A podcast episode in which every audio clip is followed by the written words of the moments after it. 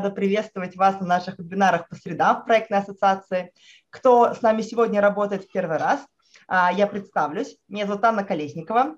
Я волонтер в проектной ассоциации и а, руководитель вебинара по средам, руководитель этого проекта волонтерского. А, сегодня я буду также выступать модератором и ведущим нашей встречи. У нас сегодня замечательный гость и замечательная тема, которую лично я ждала последние две недели – потому что у меня тоже накопились вопросы по принятию решений. А, буду верить, что наша встреча будет очень продуктивной.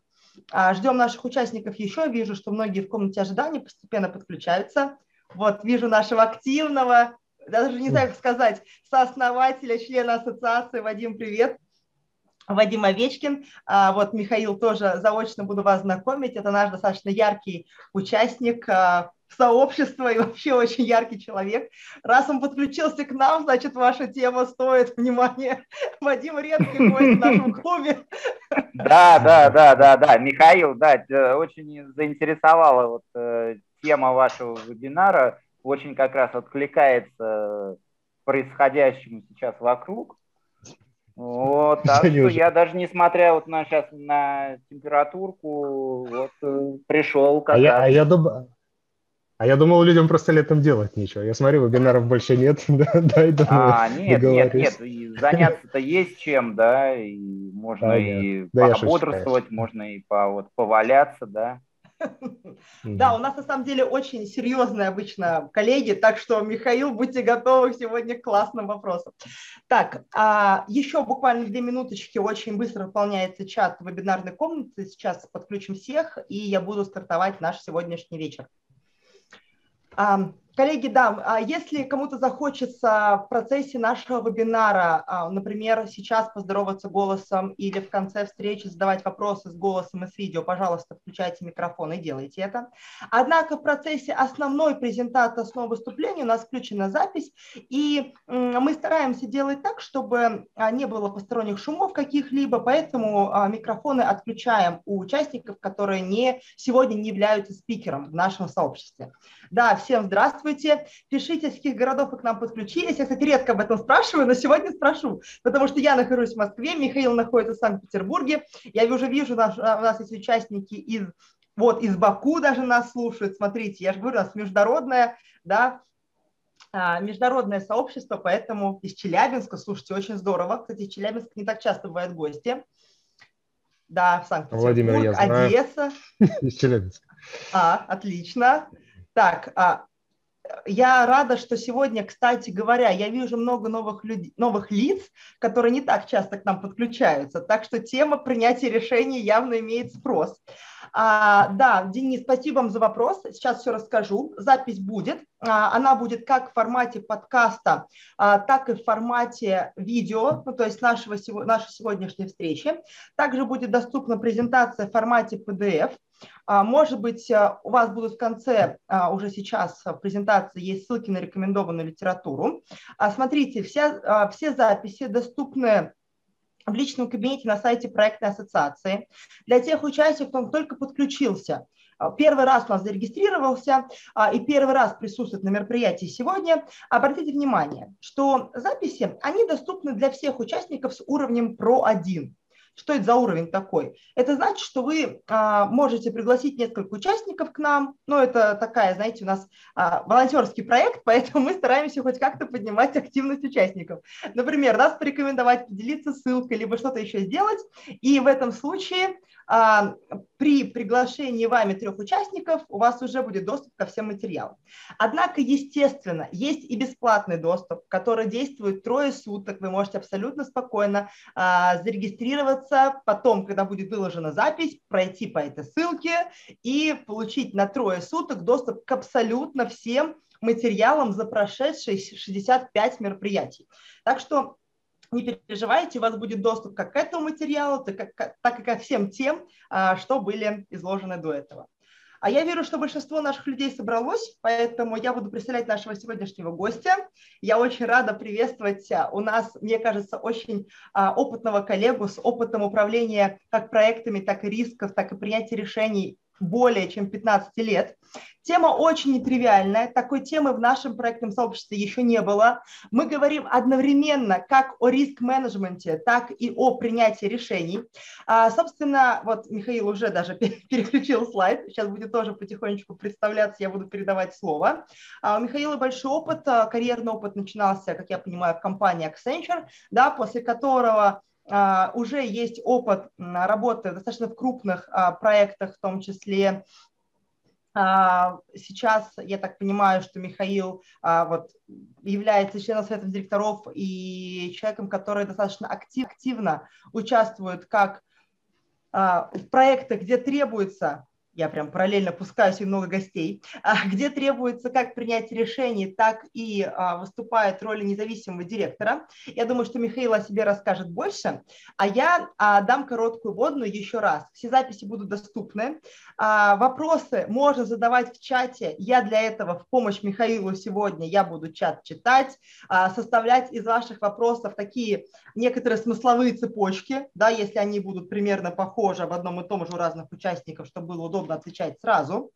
А у нас с вами прямой эфир, гость живой, значит, есть возможность оперативно а, получать реальную ценную информацию, комментарии к своим а, нынешним ситуациям. А вот Вадим Овечкин сегодня уже сказал, что, учитывая нынешние реалии, тема принятия решений, вообще риск-менеджмента и реагировать на те или иные ситуации в проектах – это очень актуально. Я рада, что больше 30 человек сегодня вечером, несмотря на теплую погоду во многих странах, во многих городах с нами, и несмотря на вечер, даже разницу во времени. Так что а, большое вам спасибо за внимание. Уверена, что у нас будет классный материал. Михаил, вам слово. Расскажите немножко о себе, и после этого перейдем к нашему главному контенту, поговорим о принятии решений. Кстати, Михаил, а, Михаил сейчас, скорее всего, расскажет, что он в том числе сам издал, инициировал, издал и вообще занялся проектом а, по переводу книги как раз о качестве решений. И я думаю, Михаил тоже об этом расскажет. Вам слово. Спасибо. Анна, друзья, добрый вечер или там день, у кого, у кого что. А, собственно говоря, ну давайте представлюсь вкратце. Сразу скажу, что я за живой диалог, и у меня а, ну, не первый далеко вебинар, э, но те, тем не менее я всегда предпочитаю дискуссию, чем, чем лекцию, поэтому поднимайте руки, э, задав... пишите в чат, э, я с удовольствием буду прерываться и отвечать на вопросы. Ну, потому что основная часть, она, как правило, теоретичная и достаточно скучная. Я попытаюсь, конечно, примерно все разбавлять, но лучше, лучше живыми вопросами дискуссии. Про меня немножко вы видите на слайде. Собственно говоря, как она уже сказала, э, начиналась моя вся история э, в консалтинге, еще, еще до Accenture даже, но тем не менее там существенный кусок работы со стороны консалтинга и проектного управления, и риск-менеджмента как такового. Вот, потом я много лет, э, ну сейчас уже почти 10 лет, наверное, в крупных э, корпоративной среде, э, перешел на другую сторону баррикад, что называется. 7 лет в «Газпром» нефти и больше трех лет уже в компании горно-металлургического сектора в Казахстане, Евразийская группа. Вот сейчас директор по рисковому внутреннему контролю. Ну и плюс, как уже Анна сказала, там в ряде сайтов директоров в различных статусах нахожусь. Потому что почему, собственно говоря, я туда пошел? Потому что тема принятия решений интересна. Ну, а где основные решения принимаются, кроме как на самом высоком уровне? Пускай там не самых крупных компаний, но тем, тем не менее, с точки зрения корпоративного управления, это очень важная тема.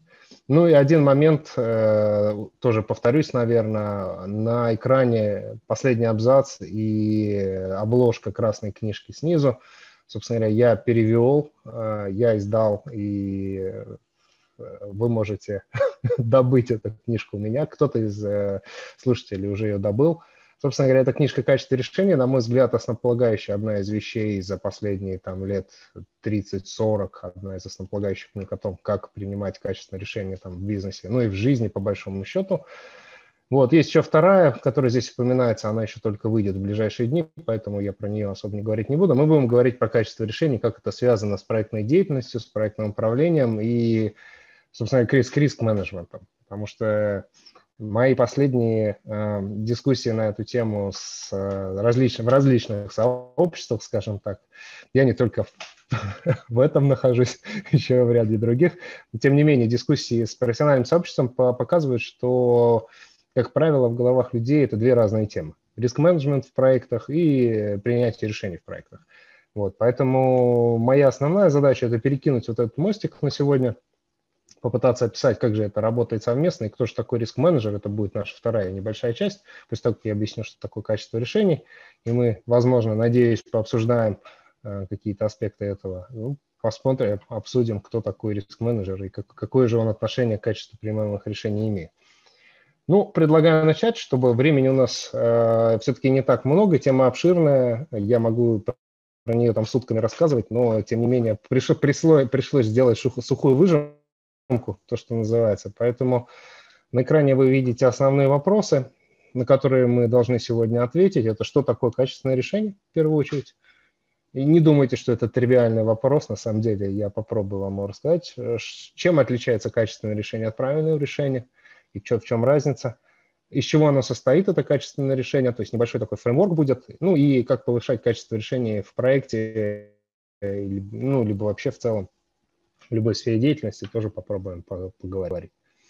Ну и так, э, я не знаю, может кто-нибудь хочет э, ответить на вопрос, который в заголовке слайда, можно ли оценивать качество решения по результату? Ну, то есть вот вы приняли какое-то решение, через какое-то время появился, ну, допустим, хороший, прекрасный результат, очень всем нравится. Было ли решение качественным в этом смысле? Имело ли оно высокий уровень качества, скажем так? Можем ли мы однозначно ответить на этот вопрос? Готов Я наших коллег попрошу написать а, свои идеи в чате, либо написать там, что хотите сказать голосом, и тогда мы дадим вам слово. Но, так, вот пишет, что нет, не факт. Так, интересно, что думают еще наши коллеги. Нет, могут быть неверные стоки, а, которые могут привести к верным следствиям. Угу. Ну, то есть я транслитерирую, перевожу это на то, что нам могло просто повести, на самом деле. Да, да. И я тогда, чтобы не буду, не буду задерживать, действительно, в, в этом весь смысл качества решения, потому что, а, ну, представьте себе практически реальный кейс из жизни, ну и в книге он тоже описан, фармацевтическая компания, которая запускает новые, новые лекарства, новую а, ну да, лекарство, по сути, таблетку, которая помогает там излечивать, ну, допустим, от рака. Я просто опускаю все детали. Вот. А, собственно, она запускается, получает все одобрения, в разы увеличивается капитализация компании на, новом, на новом лекарстве, и все счастливы. Акционеры получают свои дивиденды, топ-менеджмент получает гигантские бонусы, и все довольны. Это там даже прошло, ну, там 3-5 лет, условно говоря, но, как бы, ну, вроде решение было правильно. Но проходит еще там 2-3 года, и появляются побочные эффекты. На самом деле злободневный весьма кейс, как всегда. Появляются побочные эффекты. Слышно меня? Да, Анна просто замерла, поэтому...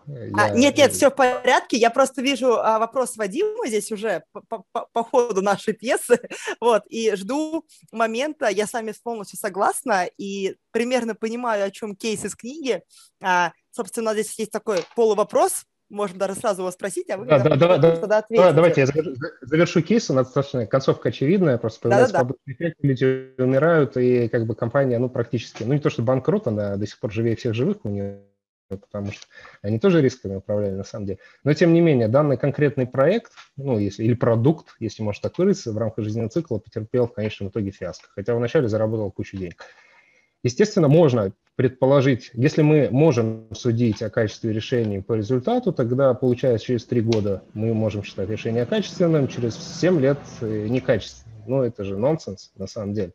Мы должны, по сути, судить о качестве решения в момент его принятия, ну или сразу перед.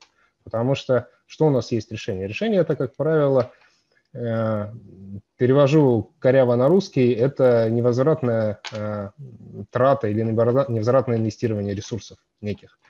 То есть если мы можем инвестировать ресурсы возвратно, то это не совсем уже э, инвестиция как таковая. И с другой стороны, ну, это такое условное решение, потому что ну, мы ничем не рискуем, по большому счету. А здесь э, само решение, оно непосредственно связано с риском потерять э, проинвестированные ресурсы, и, соответственно, мы уже переделать его не можем в значительной степени хотя бы.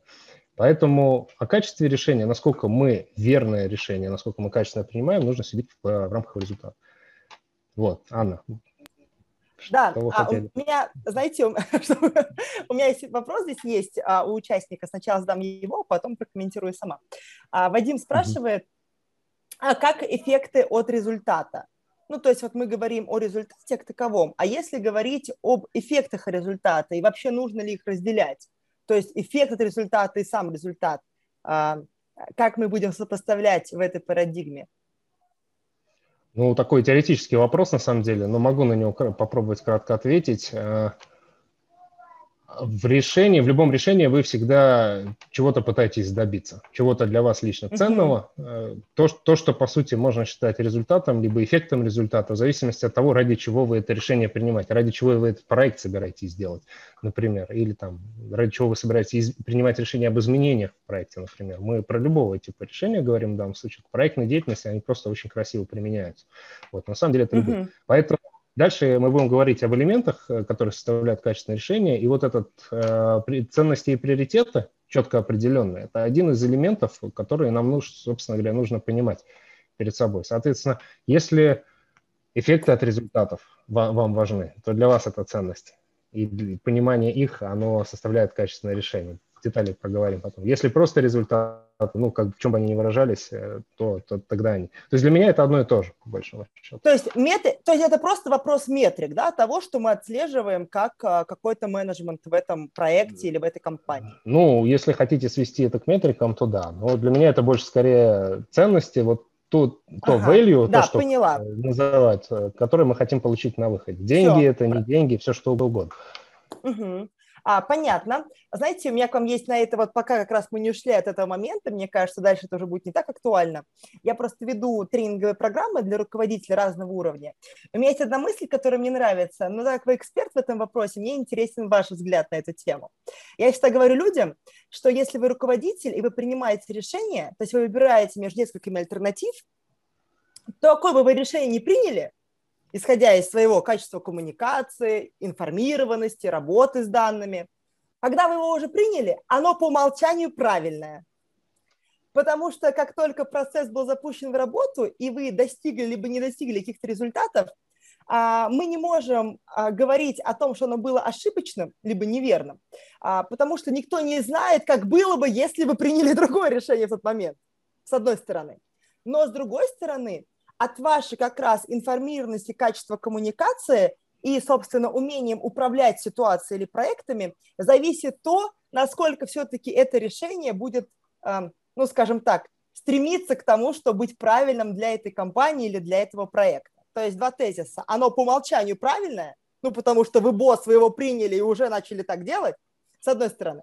А с другой стороны, дабы вам как можно чаще эти решения были реально правильными для компании, вам нужно уметь коммуницировать, сравнивать факты, сопоставлять данные и вообще работать как с людьми, так и с информацией. Что думаете?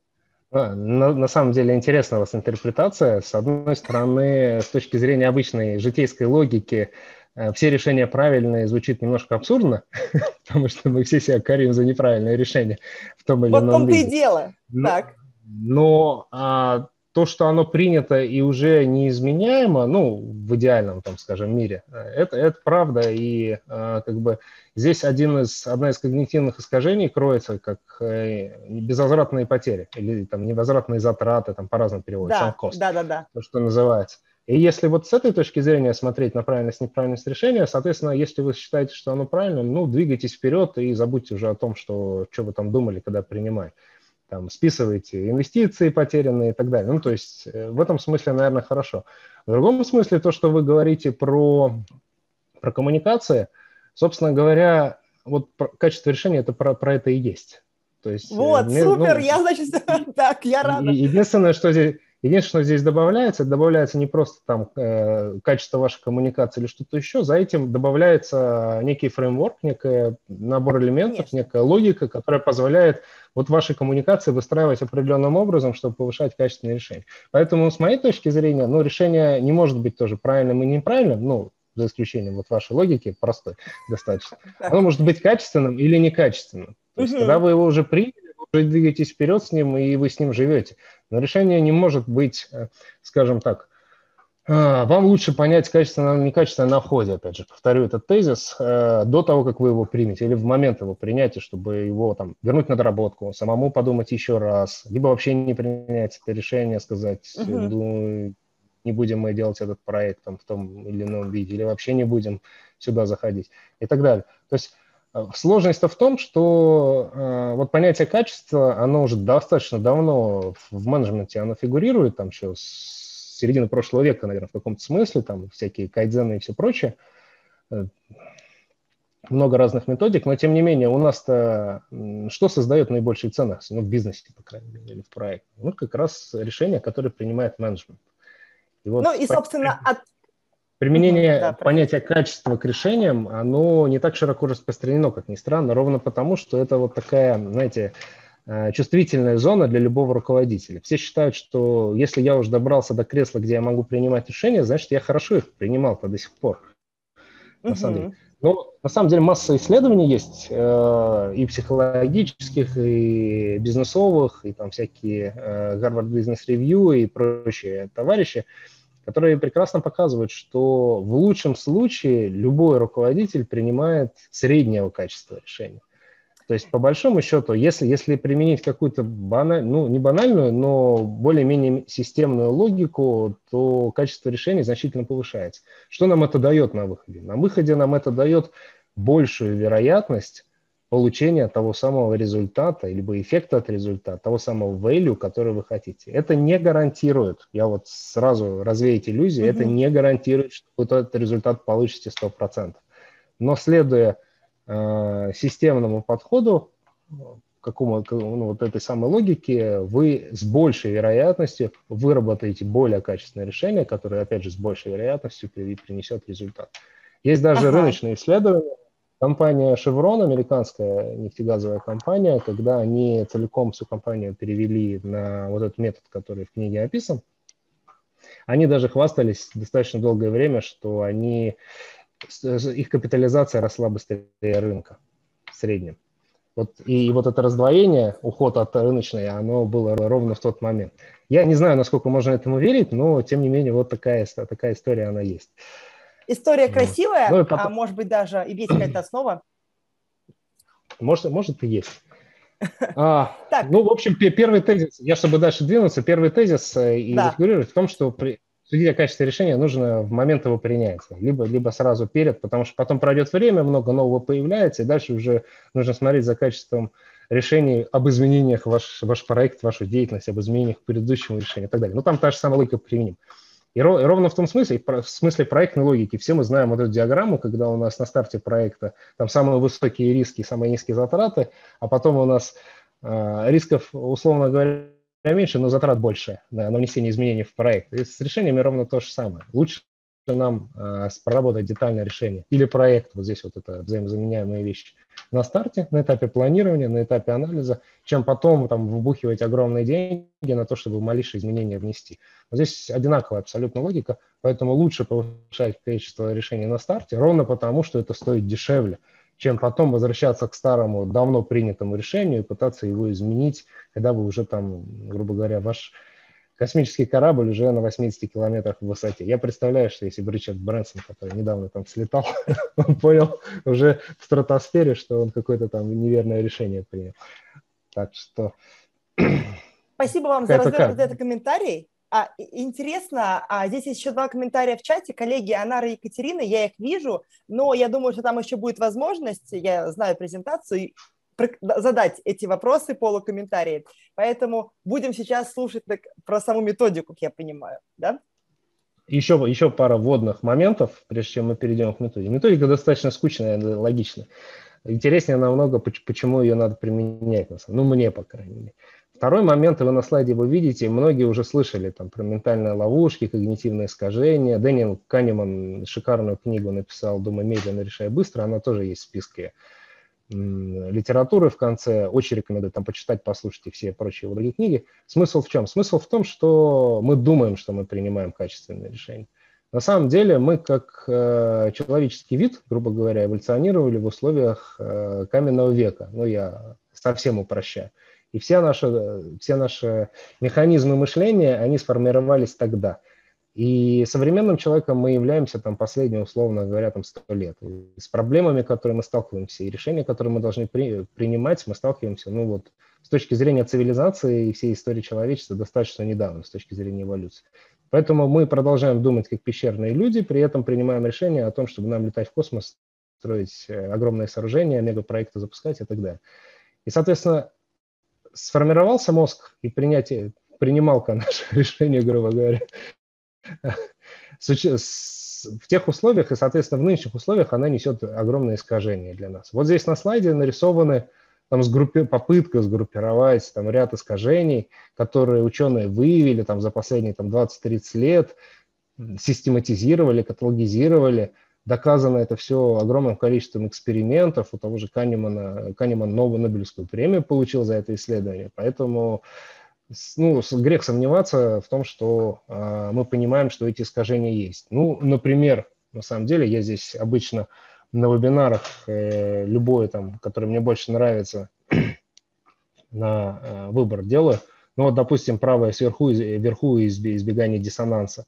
То есть если у нас есть какой-то набор а, наших а, убеждений, а, верований, если хотите, если у нас есть определенная картина мира и новая информация, которую вы получаете, она в нее не, не совсем вписывается, человек в среднем склонен к тому, чтобы не принимать эту информацию в расчет. Если вы на себя прорефлексируете вот любое из этих когнитивных искажений, вы поймете, что вы хотя бы раз в жизни с каждым из них сталкивались в том или ином виде. Легкое вспоминание, например. А, вам легче вспомнить то, что было недавно, чем то, что было давно. Ну, банально, казалось бы. А, но это очень сильно влияет на принятие решений, ровно потому, что любая э, цифра, которую вы встретили недавно и которая а, вам ну, понравилась или, наоборот, не понравилась, какое-то эмоциональное воздействие на вас оказала, не удивляйтесь, если она повлияет на ближайшее решение, которое будете применять. Есть шикарный эксперимент, был проведен и до сих пор проводится, когда студентам просто показывают какую-то цифру или задают какой-то вопрос с цифрой, которая м, случайная, по большому счету. А потом задают вопрос уже, оцените там эффект того-то или сколько а, километров от такого-то города до такого-то и так далее. Исследование, результат исследования, я очень сильно прощаю из-за из времени, и результаты эксперимента всегда показывают, что почему-то люди дают ответ очень близкий к той случайной цифре, которая, казалось бы, никакого отношения к реальности. Можно, и если бы включить мозг, на самом деле, ну, я так утрирую, то можно было бы логически прикинуть более верную оценку, чем ту, которую люди дают э, с бухты-барахта, то, что называется. И, и таких эффектов очень много. Мой любимый, как риск-менеджер, это непонимание неопределенности. Вот здесь справа внизу в блоке проблемного обоснования это непонятие неопределенности. Люди очень не любят думать э, в терминах неопределенности. Очень не любят думать альтернативные варианты. Очень мало моих знакомых людей, ну, в профессиональной среде это, конечно, профессионально уже другое, э, деформация, то, что называется. Риск-менеджеры, они уже тренированы об этом думать, но общая масса людей, там, и руководителей проектов, и лиц, принимающих решения, они очень не любят думать в терминах неопределенности. Вот, поэтому сказать, что э, у нас небольшая вторая тема в конце будет, кто такой риск-менеджер. Он тот, кто любит думать о неопределенностях и заставляет окружающих о них думать, по большому счету, тем самым только повышая количество решений. Это такой небольшой э, экскурс в будущее и, и, и основной вывод нашей презентации. Собственно говоря, влияние социума, относительность мышления. Вот, на самом деле, на сейчас, насколько я помню, больше 200 200 когнитивных искажений каталогизировано сейчас, изучено, и каждый год их добавляется. Каждый год кто-нибудь находит что-нибудь еще, и поэтому понимать основные из них хотя бы очень важно, когда вы а, прорабатываете или принимаете то или иное решение. Здесь у нас нет задачи их там все описать, а, пройти, но тем не менее общее понимание я вам привел. Ну и, собственно говоря, чтобы бороться с этими искажениями, чтобы нам более качественное решение принимать, то, о чем мы на старте заявили, нам нужно ну, какой-то некий шаблон, грубо говоря, чтобы нам понять, насколько качественно мы принимаем решение. Шаблон этот есть, он, и он не один на самом деле. Тот, который я показываю, он просто одним из первых появился, но с тех пор много людей эксплуатировало тему э, по-разному и так далее. Но вот это самая, на мой взгляд, релевантная, э, самая широко распространенная тема – методики а, Ассоциации стомостных инженеров ААСИ, американская, она зашила этот метод как цикл Маттисона, насколько я помню, в Total Cost Management, в свой фреймворк основной. Я здесь вот скажу в двух словах. Шесть элементов. Шесть элементов. Мне больше нравится, ну и логично начинать. Я не знаю, почему наши западные коллеги начинают с левого нижнего угла всегда. Я всегда предпочитаю переворачивать, чтобы сверху начать по часовой стрелке. Вот. Но они почему-то начинают, э, ставят корректность рамки решения слева внизу. А, это первый элемент, это, по сути, постановка задач как таковой. Все мы знаем, что там грамотная, правильная постановка задачи или описание проблемы – это 80 или там, 50 процентов ее решения, поэтому это самый важный элемент. Дальше мы идем про альтернативы. Анна упоминала, что э, вы как лицо, принимающее решение, должны выбрать из альтернатив, и после того, как вы выбрали, вы это уже приняли, соответственно, решение. Здесь кратко скажу, что ваше решение не может быть лучше, чем лучшее из альтернатив. Если вы какую-то альтернативу не нашли, вы это решение не приняли, ну, точнее, вы не приняли то решение, которое могло бы быть лучше, если бы вы эту лучшую альтернативу сделали. Поэтому это второй по важности элемент, и он, каждое решение, по идее, должно прорабатываться вот по этому циклу в этой последовательности. Дальше, для того, чтобы вам попытаться оценить альтернативу, конкретно вы же их сравнивать между собой будете, чтобы выбрать наилучшую, вам нужны нормальные источники информации, релевантные, надежные и так далее. Кратко об этом скажу. Здесь ключевой момент, заранее забегаю, это то, что а, надежность информации не значит, что она четко, определенная, однозначно зафиксирована. В ней всегда есть степень неопределенности. И если вы это не принимаете во внимание, когда собираете информацию, ее точность, ее надежность там, и так далее, а это выражается, как правило, в диапазонах получения информации, там, допустим, какой-то параметр вы всегда должны оценивать там, от минимального к максимальному значению, с наиболее ожидаемым, там, где-то между и так далее. Очень мало в жизни существует источников информации, особенно когда вы решение на будущее принимаете, и вы не знаете еще по факту, как оно было, как, как оно будет, точнее. У вас всегда должна быть какая-то оценочное суждение, как минимум, как максимум какой-то анализ, который показывает, насколько надежна эта информация, насколько она достоверна и так далее. Ну и, собственно говоря, чтобы нам сравнить, нам нужны ценности и приоритеты. Ценности в каком смысле? Мы должны четко понимать, что мы хотим от этого принятого решения. И, соответственно, измерять ценность альтернативы, которую мы проработали, мы должны на основании вот этих э, целевых параметров, которые мы для себя считаем важными. То есть если мы хотим денег, из, из решения, то мы должны четко понимать, что это деньги, и все альтернативы должны считаться на деньги. Но тут проблема в чем? Проблема в том, что, как правило, мы хотим не только денег, здесь тоже поражаться, мы хотим, как правило, много чего. И здесь вопрос, если у вас этого много чего, ну, допустим, у вас три критерия, ну, индустриальный проект, если взять, то, естественно, там деньги, ну, там, сроки бюджет качества всегда, как правило, в деньги можно пересчитать, но у вас еще, допустим, безопасность, экология какая-нибудь, и репутация еще, или вот эта классика, классическая трио, там, безопасность, экология, репутация, ESG сейчас модный термин, он у вас в противовес денег, которые вы получите. Вам бы хотелось, конечно, там, срубить все леса Амазонки, там, погубить всех э, туземцев и так далее, но вы не можете этого сделать, даже там из чисто гуманных соображений. И тем не менее у вас есть две альтернативы которая одна лучше по финансам, но чуть похуже по ESG, а другая альтернатива чуть получше по ESG, но чуть похуже по финансам. Но вот как вы будете выбирать? Вот приоритеты – это способность э, приводить э, ваши ценности, ваши целевые параметры к единому знаменателю. Там тоже есть ряд методик, э, эквивалентные методики и так далее. Можете книжку взять, и там подробно достаточно написано про это. Вот. И, собственно говоря, как только вы... Вот это первые четыре элемента называются основой качественного решения. Это вам то, что, то, что вы должны определить перед тем, как вы будете что-то, даже что-то просто считать, на самом деле. Корректность обоснования – это как раз про посчитать. У вас э, с учетом всего того, что было собрано выше, определено выше, решено выше – про наши альтернативы, вы должны правильно отработать расчет. А, ровно потому, что, во-первых, я не зря сказал при неопределенности э, в элементе релевантной надежной информации, ваши модельки должны отрабатывать эту неопределенность. Вы не можете просто детерминистически посчитать, вам нужно еще риски туда заложить и посчитать корректно. Если у вас ряд ценностей и приоритетов, которые конфликтующие, вы должны считать все из них – помните фраза шикарная, моя любимая, если вы не, не измеряете что-то, то вы не управляете этим.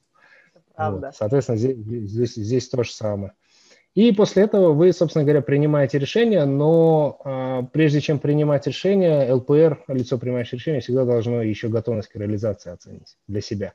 Готовность к реализации – это та самая коммуникация, то самое взаимодействие, в основном то самое взаимодействие между людьми, которое а, говорит о том, что, допустим, если не все члены вашей команды разделяют а, ваше решение, то вероятность того, что оно будет э, реализовано в том объеме, в котором и с тем качеством, которое вы хотите, в дальнейшем, скорее всего, ниже.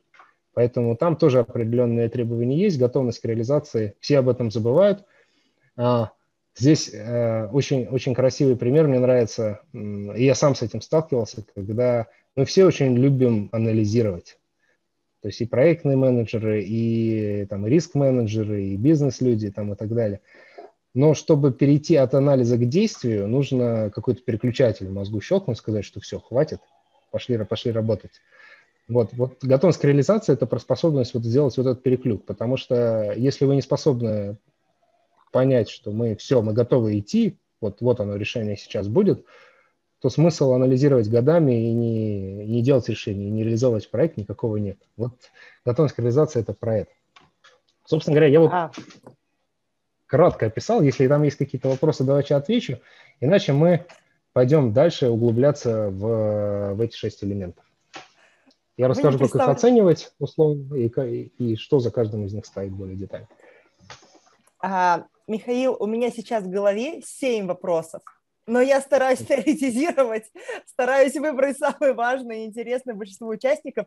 Коллеги, если есть вопросы, а, значит, давайте на, на простом примере пройдем все шесть этапов. Например, решение сделать прививку от Pfizer или нет. Я... Ну, кстати, предложение хорошее. А вот плюсует вопросом про Pfizer – а, Михаил, будем разбирать такой а кейс? Почему, почему Pfizer? Будем... Pfizer? Почему Pfizer, не пойму? Почему не Спутник 5? Да, что у нас за антипатриотичный настрой? Да, а будем коротко разбирать. Вот. Смотрите, обычно я на более длинных вебинарах, на тренингах говорю, что давайте каждый из, из участников вспомнит какое-то решение, которое, ему, которое он принял в самом начале, и мы просто пройдемся по элементам и оценим для себя, насколько качественно его принял. У людей, у многих, по крайней мере, людей, наверное, процентов 80 там, у кого, с кем, с кем я общался на эту тему, немножко там развеиваются иллюзии в процессе на то, насколько они качественно принимают решения. 20 процентов к их части нужно сказать, что обо всем об этом думают и без, и без книжек, и без методик. Вот. Ну, это так, примерно. А про Pfizer, ну, да, давайте про Pfizer, э, там, Спутник 5 без, без проблем.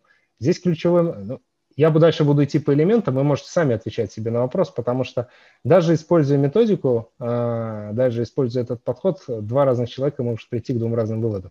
Ровно из-за вот этих всех историй. Поэтому а, я дальше буду ну, рассказывать. Когнитивные... когнитивные искажения, да, они очень сильно влияют. Но мы у нас же здесь не decision board, тоже то, что называется, не, не рабочая группа, которая может путем долгих рассуждений, сбора информации и так далее. То есть я вам сейчас не смогу ответить про, про качественное решение приедется Pfizer или качественное решение приедется спутником. Или вообще не приедется, на самом деле. Вот вам альтернатива. Знаете, я согласна, что про все-таки вакцины спутник будем отвечать все себе самостоятельно. И я буду поддерживать коллег. Я тоже из тех, кто... А, ну, у нас запись, да, нас будет слушать много участников, поэтому я не буду говорить свое личное мнение по этому поводу. Однако мне тоже, я проработаю именно этот вопрос ну, в рамках сегодняшнего мастер-класса. Однако здесь есть вопрос по теме, давайте мы на него ответим. Екатерина спрашивает, скорость принятия решения а, как, по-вашему, скорость принятия решения влияет на его эффективность? Ну, здесь два ответа. Точнее, один прямой, один, один косвенный. Э, прямой мой ответ, э, что на, на примере проектного управления. Любой schedule-driven проект, у которого есть жесткие сроки, которые все пытаются ускорить, он, как правило, провальный. Поэтому uh-huh. чем быстрее вы пытаетесь принять решение или сделать проект, тем, скорее всего, хуже вы сделали этап планирования и анализа таковом. С другой стороны, есть, э, если у вас нет вот этого давления по времени, по дедлайнам, ну или оно в пределах разумного, то, как правило, если мы про корпоративные процессы системы говорим, принятие решения классическим методом, ну, я дальше об этом буду говорить, методом защиты, грубо говоря, когда кто-то прорабатывает, выносит кому-то и защищается. Его возвращают назад и говорят, что вот ты вот это не проработал, вот это, он еще раз дорабатывает, возвращается и так далее. Ну, в моей практике там 5, 5 раз выносилось, это был максимум. Но коллеги, с которыми общался, называли цифру там до 12-15 раз. А, если а, и был опыт а, и у меня, и у авторов книги той же самой работы параллельно с классическим процессом, с тем процессом, который они предлагают. Не только шесть элементов, но еще как организационно его прорабатывать. И на самом деле, если вы следуете логике, то решение будет принято намного быстрее, при этом намного более качественно. В этом основная ценность вот этой методики, которая позволяет во-первых, снижать степень неопределенности как таковое, в том числе и за счет убирания как бы, работы с когнитивными искажениями как таковыми, снижать степень конфликтности в процессе, потому что с конфликта между защищающимся и защитником, грубо говоря, вы переходите, ну, то есть конкуренции между двумя сторонами по разные, двумя сторонами по баррикад, вы переходите к конкуренции между альтернативами, грубо говоря, если вы следуете процессу как таковому.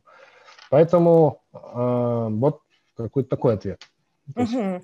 Ну, соответственно, а, я на самом деле здесь плюсую и мысленно, и практически, что коллеги и компании, которые очень быстро принимают все решения, на самом деле они, как правило, на мой взгляд, субъективно некачественные. И, как правило, значит, действительно пропустили этап планирования, просто пропустили его. Не просто некачественно проработали, а его в принципе не было. Вот. И а, второй момент, а, да, соглашусь про то, что если есть какая-то структура, наверное, дисциплина, то, о чем сказал Михаил, логично, что мы ожидаем более быстрого результата и более качественного решения при этом. А у нас 19.42, мы по московскому времени, мы планировали сегодня поработать а, час и еще 20 минут, там плюс-минус ответ на вопросы, поэтому давайте пойдем дальше по теме, да, чтобы мы услышали, разобрали каждый этап и а, будем работать дальше. Давайте я еще одно, на самом деле, вводное слово скажу. Я забыл сказать, как же измерять, собственно говоря. Вы же не можете управлять тем, чего не измеряете. Измерять в данном случае имеется в виду там не, не в деньгах, потому что это более, или там не в каких-то цифрах. Хотя здесь тоже цифры есть. Но здесь два принципа нужно понимать, что качество решения это, оно следует принципу слабого звена. То есть, ну, на простом примере. А, если у вас все проработано из всех шести элементов, которые вы сделали, но у вас всего одна жалкая альтернатива, то, то ваше решение, оно будет, опять же, не лучше, чем конкретная альтернатива. Или если вы все проработали, у вас шикарная альтернатива все на свете, но у вас ненадежный источник информации, низкая степень надежности. Соответственно, у вас решение не будет лучше, чем наихудший из его элементов. Поэтому принцип слабого звена здесь применим абсолютно. И вот здесь вот э, на слайде такая условная шкала, а, прорабатывать э, нужные элементы в той последовательности, в которой я их описал, то есть от э, рамок и заканчивая готовностью к реализации. По мере проработки вы ставите себе оценку, ну, в данном случае по шкале от 0 э, до 100%. Это не rocket science, там нет каких-то критериев, вы сами себе э, смотрите в зеркало, грубо говоря, и сами себе ставите оценку, как правило. Либо смотрите на материал, который вам приносит, и ставите им оценку, исходя из, из э, вашего знания, понимания, что должно в данном элементе содержаться и как он должен быть описан. И, соответственно, ваше решение, оно равно наи, наихудшему из элементов, которому вы ставите. То есть у вас 5 оценок, грубо говоря, от 0 до 100, и, соответственно, если один из них, все по 80, один 20, то ваше, оцене, ваше решение примерно 20% равно. Что не очень хорошо, на самом деле, потому что мы все стремимся к 100%. Небольшая оговорка, что 100% это не какой-то там недостижимый максимум, а это тот максимум, дальше которого уже не имеет смысла копать, грубо говоря каждый сам для себя решает, где остановиться, поэтому вот та готовность к реализации, не зря я ее упомянул, и перехода от аналитического э, режима, от режима планирования к режиму действия, она тоже здесь, здесь играет. Ну и, собственно а, говоря, да, если есть вопрос. Да, вот Михаил, теперь... а как вы, я хочу коротко уточнить. Вот а, часто ну, просят человека самого для себя оценить себя там от 0 до 10, да, в том или ином параметре, mm-hmm. неважно каком, или оценить свои действия в, при работе в проекте. А, это как раз та самая субъективная оценка. А, как вы считаете, учитывая вот эти когнитивные искажения, ведь люди, скорее всего, эту оценку дают неверно, особенно если у него там нет должного уровня рефлексии, или наоборот, она у него слишком там развита, и он не приземляется на землю, не объективен. Э, как быть тогда? То есть если человек принимает решение на уровне совета директоров и руководствуется, ну, такой где-то, может быть, субъективной оценкой, насколько это корректно? Или все-таки зависит от уровня Но, принятия решения, мы да, должны давайте. опираться на данные, да? Сложнее или там проще? Да, не, не, я проще отвечу, сильно проще отвечу на ваш вопрос. Опираться на данные, конечно, все это важно, это все будет в элементах. Но здесь очень просто. Именно поэтому дальше 6 слайдов, нудных достаточно, которые описывают каждый элемент и требования к нему. То есть ага. у нас 6 блоков требований, что в каждом Все, элементе супер. должно быть. И, и у вас, по сути, простой достаточно в голове чек-лист должен быть. То есть когда угу. мы приносим решение или прорабатываем его, вот что мы должны сделать с точки зрения корректности рамок решения, с точки зрения постановки задачи, чему оно должно соответствовать. Я, опять же, не буду в супер детали углубляться здесь, они у нас и времени не хватит, и в книжке они есть, читайте, смотрите. Ну, давайте просто пройдемся. Это может быть немножко нудная часть, но, тем не менее, пройдусь по каждому элементу, чтобы вы поняли, о, о чем речь. Я думаю, что каждый, слушая нас потом в записи, и сейчас может оценивать свои реальные вопросы, задачи, которые у него стоят. Ну вот, а мы втроем с коллегами будем оценивать смысл вакцинации. Так, давайте, поехали. Первый Просто пункт. Раньше, сам, раньше самым популярным примером было брать ипотеку или не брать, сейчас да? или не Все, теперь вакцинация. Но вы для себя оцениваете, я не буду делать никаких выводов, но тем не менее, с точки зрения любого решения, грамотность постановки задачи, ее периметр или рамки, ну, на русский язык перевели как рамки, поэтому сам я, я же и перевел, фрейм, потому что на английском рамки ближайший эквивалент, может быть, привести периметр и так далее. Что мы здесь имеем в виду? Мы здесь имеем в виду постановку задачи. Мы здесь имеем в виду, что мы в решение или в проект включаем и что не включаем. Здесь есть так называемая иерархия решений. Вот пункт 2, э, самое интересное, что здесь есть. Вам всегда при принятии решения нужно определиться, что выше вас, что для вас данность, и что вы не, не можете или не будете пытаться изменить в рамках этого решения либо проекта, и что является тактикой, которую можно решить э, отложить на потом. То есть, ну, грубо говоря, в, в примере покупки дома, например, или строительства, с одной стороны, ну или там покупки квартиры, например, сделаем попроще, покупки квартиры, а, вы уже определились, что это будет квартира, это не будет дом, например. Или что вы будете именно покупать, а не брать в аренду. Вот это то, что выше вас. То есть вы сказали себе, что это какое-то решение было до этого, и вот сюда вы уже не углубляетесь. Либо вы наоборот себе говорите, нет, на самом деле у меня опций-то больше, я же могу и в аренду, и так далее. Это очень сильно влияет на количество альтернатив, которые вы в дальнейшем будете прорабатывать для себя и сравнивать и очень сильно будет влиять на тот объем информации, который вам нужно проработать. Поэтому здесь очень важно определиться именно с границами, что не включается.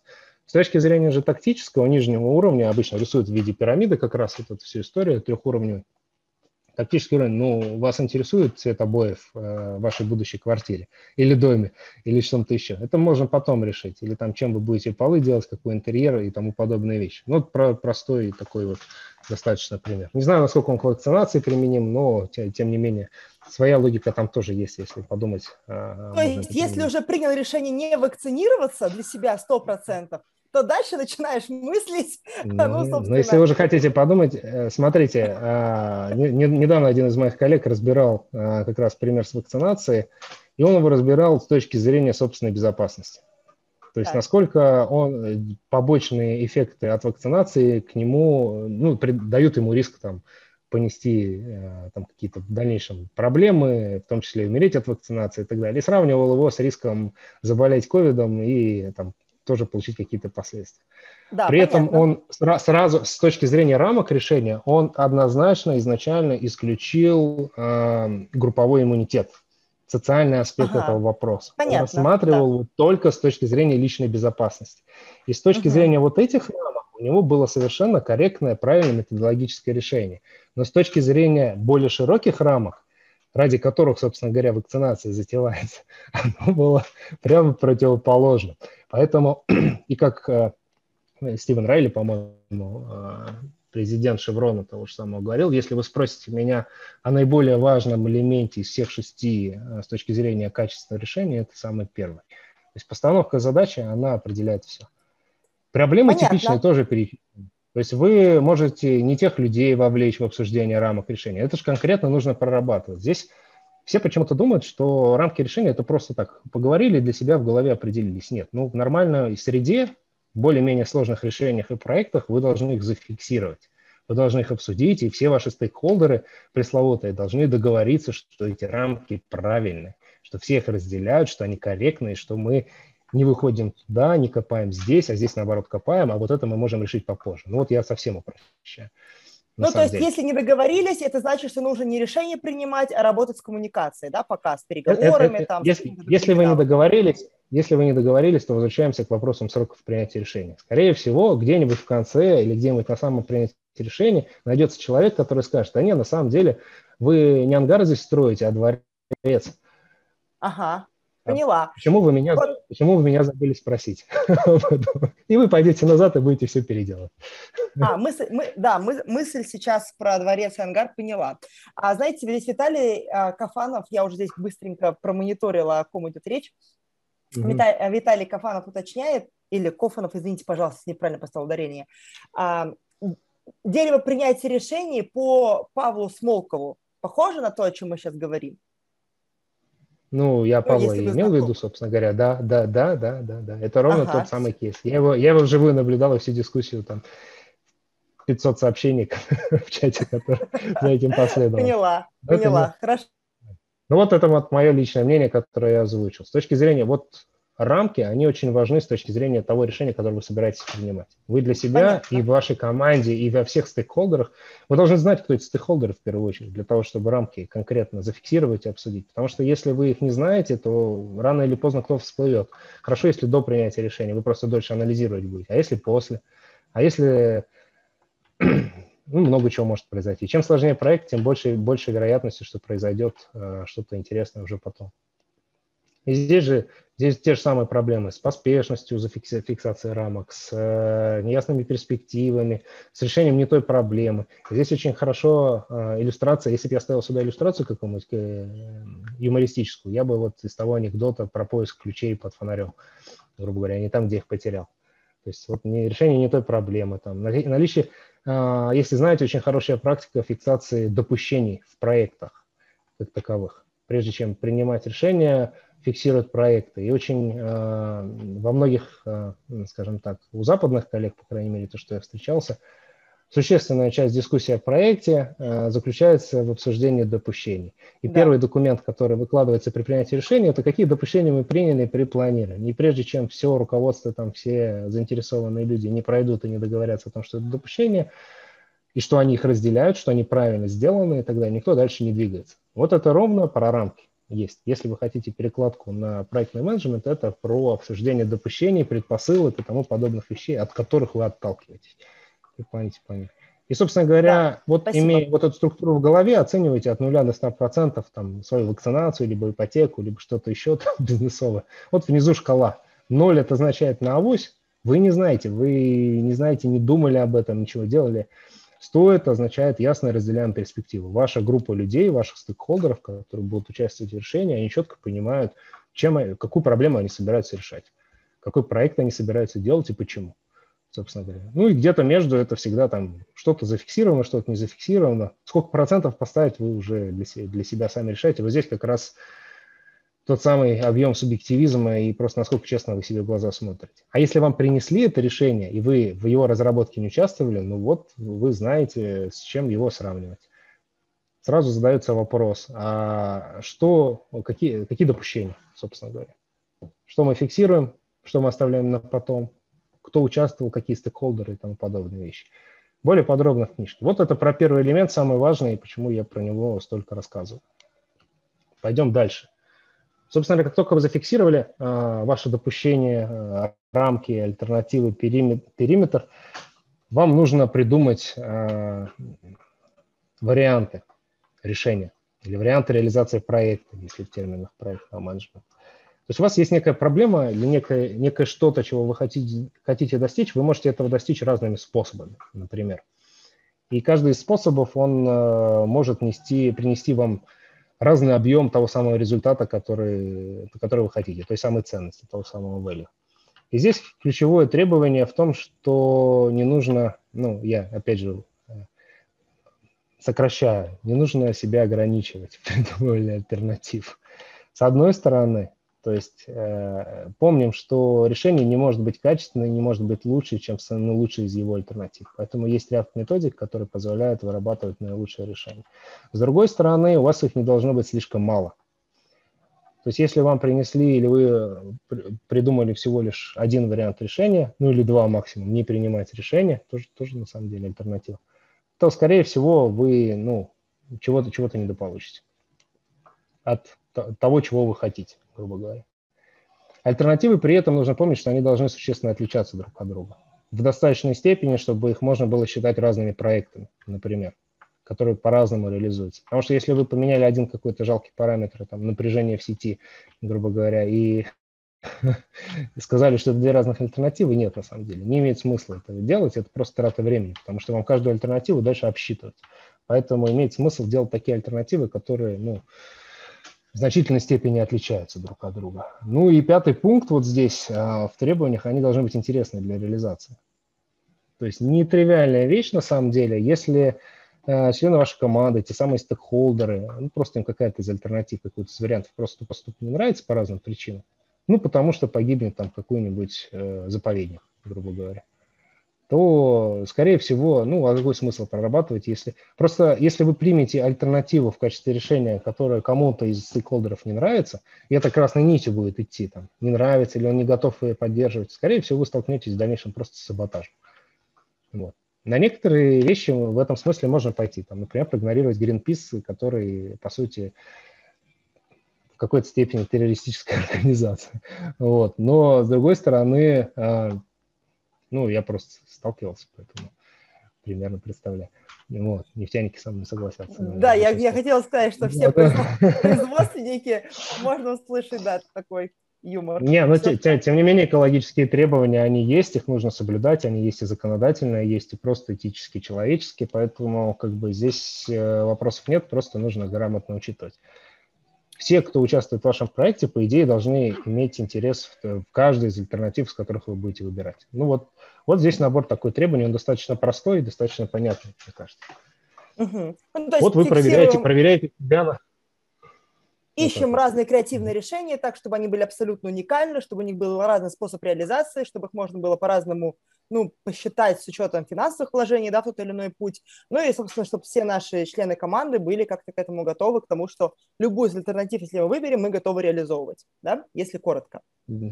Да, и здесь еще такой вот характерный пример, э, не нужно бояться. То есть они, почему, почему креативность вообще в название вынесена? Есть э, в книге в той же самой описан пример, когда команде проекта, ну, или рабочей группе еще на том этапе дали э, возможность проработать там ряд альтернатив для решения конкретной проблемы. Они придумали несколько, но ни одно из них не особо понравилось лицу принимающего решения. Там комитет uh-huh. был целый. И они спросили, ну, прямо на заседании, есть ли у вас еще какой-то вариант решения. Они сказали, есть, но он достаточно безумный, слишком дорогой, и мы его не стали выносить. Мы сказали, ну раз мы все остальные отвергли, ну расскажите, чего там придумали. Они рассказали, придумали, и на самом деле идея очень понравилась. Поэтому не думайте, что то, что вам кажется безумным, оно покажется безумным людям, которые а, в разы дольше вас э, в бизнесе, э, знают э, с точки зрения и политики, и денег, и бизнеса намного больше вас, ну, скорее всего, раз они уже там в совете директоров или где-то еще находятся, и, возможно, там курсе многих вещей, и что у них аппетит к тому самому риску пресловутому такой же, как у вас. Нет, он, скорее всего, намного больше. Поэтому любая безумная альтернатива, если она реализуема в принципе, она должна быть на столе, то, что называется. Поэтому вот а... такой момент.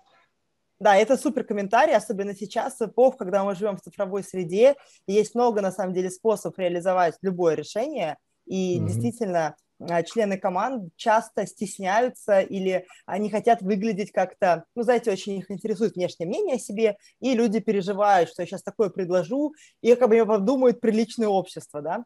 А, хороший очень комментарий. Вы только что писали когнитивное искажение под названием эффект группы. Да, да, это, это, это правда. Хорошо, так. Значит... И оценка, собственно говоря, под нуля до 100 оценивайте свою вакцинацию или ипотеку, угу. что вы там хотите. Ноль. Хорошо, это мы, значит... всегда так, мы всегда так делали, у нас особых альтернатив нет, мы будем делать вот так, как мы делали. 100 – это когда у нас такой солидный, нормальный набор альтернатив. Опять же, не избыточное количество, потому что если у вас их 25 или 100, вы замучитесь просто выбирать. А нормально это сколько? До 9 или до 7? Ну, при, при, предел, при, при предел управляемости он везде одинаковый. Угу. Сколько у вас подчиненных, сколько, сколько вы да, мыслей ну, готовы есть, да, держать в голове. да, понятно. 5-9, в общем, это предел. Хорошо. Нет, никто, хорошо. Вам, никто вам не запрещает в процессе проработки этого элемента прийти, там, придумать 125 альтернатив. Но в конечном итоге для проработки вы должны это свести к управляемому количеству. У меня были Поняла проекты, вас. где просто одних логистических вариантов было там десятки. Просто часть из них отметалась в процессе, как там слишком похожи, например, или что-то там еще по каким-то uh-huh. критериям. Народ вырабатывал критерии, по которым отсеивались и вырабатывали. В конечном итоге пришли там к пяти вариантам по логистике, которые просто объединили потом с остальными вещами, и получилось там, по-моему, 5, ну, примерно такое же управляемое количество вариантов. Вот Просто когда вы принесете там пять вариантов, э, лица, принимающие решения, они смогут на одном слайде их увидеть, грубо говоря, хотя бы их название. А если вы принесете 25, они просто глаза разбегутся чисто психологически, они не смогут это сделать. Вот примерно, примерно так. Поняла. А, спасибо большое. Да. А, так, значит, расставили рамки, а, придумали разные альтернативы и переходим к Релевантность, видимо, да? Релевантность. Так, релевантность. Конфор- так. Конформация. Тем самым данным или информацией, ага. от основания которую вы будете добывать для того, чтобы оценить, э, сколько же ценности вы получите из каждой из альтернатив, грубо говоря. И здесь два простых момента. Они, собственно, в заголовок вынесены. Информация должна быть релевантная, то есть не нужно собирать ту информацию, которая вам не нужна. И удивитесь, но это часто бывает. Народ пытается закопаться в такие детали, которые не нужны для принятия конкретного решения для оценки альтернативы и так далее. Требования 3 и требования 4 про ценность и ясность приоритетов, они идут в паре всегда, потому что, чтобы понимать, какую информацию собирать, вам нужно понимать, что вы будете считать и как вы будете сравнивать альтернативы. А с другой стороны, чтобы выработать э, какую-то параметр, какую-то метрику, которую будете обсчитывать, вам нужно знать, доступна вам информация или нет. Ну, то есть они в паре всегда идут. Но вот по традиции сначала с информацией начнем. Потому что, понимая альтернативу, вы примерно понимаете, кому идти, где спрашивать, где добывать информацию хотя бы в принципе. И здесь ключевой момент, ну вот с точки зрения риск-менеджмента проекта, в том, что вы должны понимать, что любая информация, она ненадежна в той или иной степени. Релевантность вы еще можете, наверное, оценить на входе или там постепенно по мере проработки, но надежность ее нужно оценивать в явном виде. С точки зрения, где вы ее получили, кто эти эксперты, которые мы ему дали, насколько надежные источники, которые вы получили, не слишком ли устарела там геология, например, которую в 60-е годы делали э, там на каком-то конкретном участке, или вам нужно переделывать новую. Вот здесь вот все про это. Кто эти люди, которые свои оценки дают по доле рынка прогнозной для вашего проекта, например? Это один конкретный человек, который заинтересован в проекте, или это группа экспертов, которая там сбалансированному решению пришла. Ну и так далее и тому подобное. И вот эта неопределенность, ненадежность этой информации, она измеряется, как я уже говорил, в неких диапазонах, то есть в которых это, этот параметр, этот, эти данные могут колебаться. Как правило, какой-то параметр, который вы будете потом закладывать в своем расчетной модели, который будет пересчитываться в те или иные выгоды от проекта. NPV, IRR, безопасность, количество, э, уровень риска смертельной, там, смертельного исхода, побочных эффектов от вакцинации и тому подобное. Ну, то есть оцениваете. С точки зрения даже вакцинации, ну, вы на какие сайты лазите, чтобы оценить риск побочных эффектов? Вот, Но, люди, да, здесь... Люди на очень разные сайты лазят. Я, я, вас, я вас удивлю, на самом деле. Я наблюдаю за этим процессом вживую, и вместо того, чтобы ходить на официальные которым тоже может быть какая-то степень недоверенности. У них тоже есть степень ненадежности по разным причинам. Некоторые ходят на всякие не очень понятные, мягко выражаясь, источники. И основу, основу своих решений на них. Ну, может, для них это было и хорошее. Но с точки зрения требования как такового, вы должны рассмотреть все источники, заслуживающие ну, какой-то степени доверия. И рассмотреть весь возможный спектр – данных, которые они вам дают. Есть возможный спектр неопределенности того или иного параметра. Вот в этом весь смысл данного элемента. Ну, а, Михаил, да. знаете, у меня вопрос один крутится в голове, прям уже очень хочу задать. А, понятно, когда мы оцениваем те или иные данные.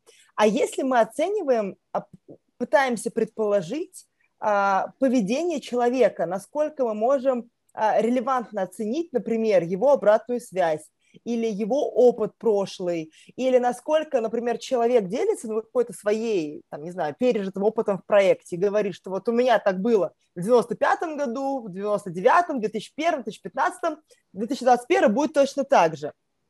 А мы же понимаем, что у него есть когнитивных искажений, с одной стороны, а с другой стороны человек с опытом, с регалиями и так далее. как мы тут можем говорить о релевантности? Или при так... этот подход не относится к оценке ну, какой-то информации о людях или о его восприятии? Надеюсь, вы поняли мой вы вопрос. Вообще прекрасно. Прекрасный вопрос. Я могу его ответить, э, на него ответить двумя совершенно разными ответами. На самом деле. У нас сегодня а, такая тема, она обязывает. Нет, с одной стороны, а, если, ну, простое правило, rule of thumb, то, что называется. Если это один человек вам это говорит, то вы в полном праве подвергнуть его мнению сомнению. Даже, даже как, какой, бы, какой бы он опытный не был, ищите альтернативное мнение, ищите альтернативный источник и так далее. С другой стороны, а, есть другое когнитивное искажение, оно называется избыточный оптимизм. Угу. Например, и в проектной менеджменте это вообще сплошь и рядом встречается. В книжке Канемана мой любимый кейс, э, он, конечно, к бизнесу имеет мало отношения. Э, в одном из университетов э, он участвовал в группе по разработке учебного пособия, ну, банальнейшая вещь, казалось бы. Собрали группу, начали обсуждать, там, сделали оценку, сколько у них времени уйдет на создание этого учебного пособия, ну, там, комплекс учебных материалов и так далее. Уже достаточно глубоко углубились в тему, уже чуть ли не графики составили, роли там распределяют и так далее. Ну, оценили, что сколько-то лет у них займет, там, два или три года. А потом вспомнили, что у них в группе есть один чел, который уже занимался разработкой учебного пособия до этого. Просто они забыли так. его спросить. И тут он, как э, руководитель, кто там, участник группы, задает вопрос, говорит, а сколько у вас в прошлый раз заняло э, разработка учебного пособия? Он им сказал, что они не добрались до результата. Вот, к, к вопросу я о том, слышала, что да. вам всегда, всегда нужно мнение э, альтернативное, и оно может очень сильно расширить ваше понимание э, ситуации, на самом деле, и очень расширить диапазон возможного результата как такового. И может изменить проект кардинально. Вы, вы, вы можете даже альтернативы свои поменять. Вот этот цикл, вы идете по нему последовательно, но это не означает, что вы не можете вернуться к предыдущему элементу и его пересмотреть. Вы можете набредете на такую неопределенность или на отсутствие информации, или на ненадежность информации, что вам придется сразу отказаться. Вы вот все прочекали, поняли, что у вас нет данных, чтобы обосновать такую-то альтернативу. Вы сразу возвращаетесь назад, от нее отказываетесь и идете на... Возможно, что вам придется еще раньше вернуться назад и поменять рамки проекта, ровно расширить их или сузить например, сказать, что нет, мы вот, вот это туда не идем, это в принципе невозможно, потому что нет никаких достоверных источников информации, на основании которых можно что-то там вообще решить в принципе качественно. Слишком рискованно, что называется. Это очень характерно, например, для стартапов и для новых технологий. То есть вы, по сути, на себе, весь риск на себя берете, грубо говоря. Вы можете принять решение, основываясь на ненадежной, нерелевантной информации, вообще ничего не анализировав, но это означает, что весь неизвестный вам объем риска вы на себя берете как таковой. Ну, это возвращаясь к вопросу такой... скорости. Да, раз быстро, значит, что-то да? не проверила, значит. Да. Угу. Не, но одно дело, что вы знаете, сколько риска вы на себя берете, какая там степень неопределенности и так далее. Вы ее проанализировали, у вас есть альтернативное мнение, вы понимаете, прозрачно видите картину. А с другой стороны, когда вы просто сказали, ай, авось, пронесет. Вы не знаете даже, сколько у вас. Вспоминаю просто э, людей, которые брали валютную ипотеку в свое время. Ну, ну да, да, ну, я... Скорее всего, они, они просто приняли на себя огромное количество валютного риска, не очень понимая, зачем они это делают. Ну вот, житейский пример. Ну, ну это... Да. А смотрите, здесь уже несколько человек спрашивают практически одно и то же. Плюс-минус mm-hmm. похожий вопрос. А, значит, есть ли шаблон, некая структура, к примеру, в Excel, а, для заполнения согласно этой методике принятия решения? Ну и, собственно, есть ли пример опросника? То есть, Михаил, как всегда, люди хотят инструмент. Есть ли что-то, чем готовы все, все хотят, Если да. нет, или если инструмент... Если инструмент платный, тоже говорите об этом, чтобы наши участники это понимали. Если он есть, Вопрос просто каком... можете поделиться. Вопрос... Отлично, если... Смотрите, давайте все несколько сложнее. Серебряных пуль не бывает в природе, как и вампиров тоже, которых эти серебряные пули бывают. Э, всегда нужно приложить некое количество усилий для того, чтобы достичь нормального результата. Поэтому чек-лист как таковой, он есть. Вот он у вас на слайде впереди. Угу. Есть книжка, которая позволяет прочитать и понять. Я Иванин, уже который раз на этот вопрос отвечаю. Если у вас решение суперсложное, супер длинная. Это крупный инвестиционный проект. Там есть отдельные инструменты, которые оценивают готовность. StageGate наверняка слышали, знаете, что это такое. Не буду рассказывать. Этапная проработка проекта. Да, да. Есть индексы готовности, там типа Project Definition, э, там PDRI индексы, файл индексы и тому подобные вещи, которые оценивают. Есть э, много или масса исследований, которые позволяют спрогнозировать те или иные параметры и двигаться дальше. Но прям так, чтобы вам дали список и чек-лист, который бы вам сразу ответил на все возможные вопросы, такого, такого скорее всего, не будет. Есть упрощенные варианты, есть э, сложные варианты. Упрощенные варианты для одного класса задач, для одного класса решений, не очень сложных решений, как правило. Можно которые удержать в голове и решить в течение там, ну, часа максимум, выписав себе в блокнотике на листочке какие-то вещи. А есть сложные решения, которые требуют взаимодействия многих людей. И там инструментарий, он сложный. Я инструмент... Нет. Чек-лист есть, могу дать. Сразу скажу, на практике работает не очень, особенно если вы хотите его дать кому-то, кто не прочитал книгу и не погрузился в методологию саму по себе. Он не, знает, он не будет знать, что такое рамки, и будет, соответственно, вот как Анна прекрасно сказала, э, субъективно себя оценивать со всем комплексом и ворохов когнитивных искажений, которые у него есть. И в первую очередь избыточный оптимизм и нежелание выделяться из группы таковой все, все чек-листы, которые а. я давал людям, которые не, не в курсе методологии себя оценить, все показывали очень прекрасные результаты. Что, что после проверки людьми, которые знают, о чем говорят и, и куда смотреть, э, показывал, что все абсолютно противоположно. Не так, да? Противоположно. Да. А, да. Скажите, да, а, Я не очень верю в чек-листы в этом смысле.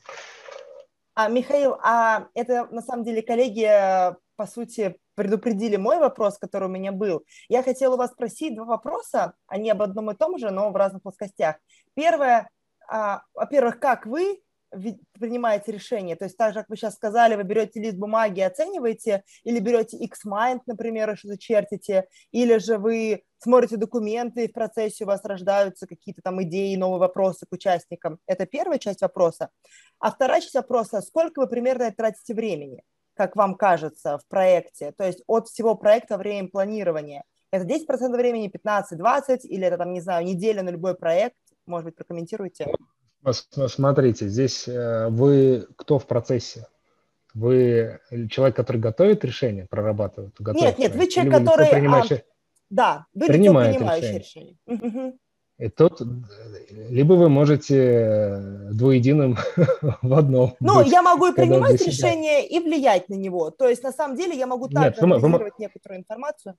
Смотрите, если, грубо говоря, вы член э, совета директоров или инвестиционного комитета, угу. либо чего-то такого, э, в общем, человек, который не погружается в проработку которому приносят материал, там комплект документации проекта или там э, еще как-то по-разному в разных компаниях называется, и говорит, дайте мне 10 миллионов долларов или 100 миллионов долларов. Uh-huh. Санкционируйте решение там на миллиард, грубо говоря.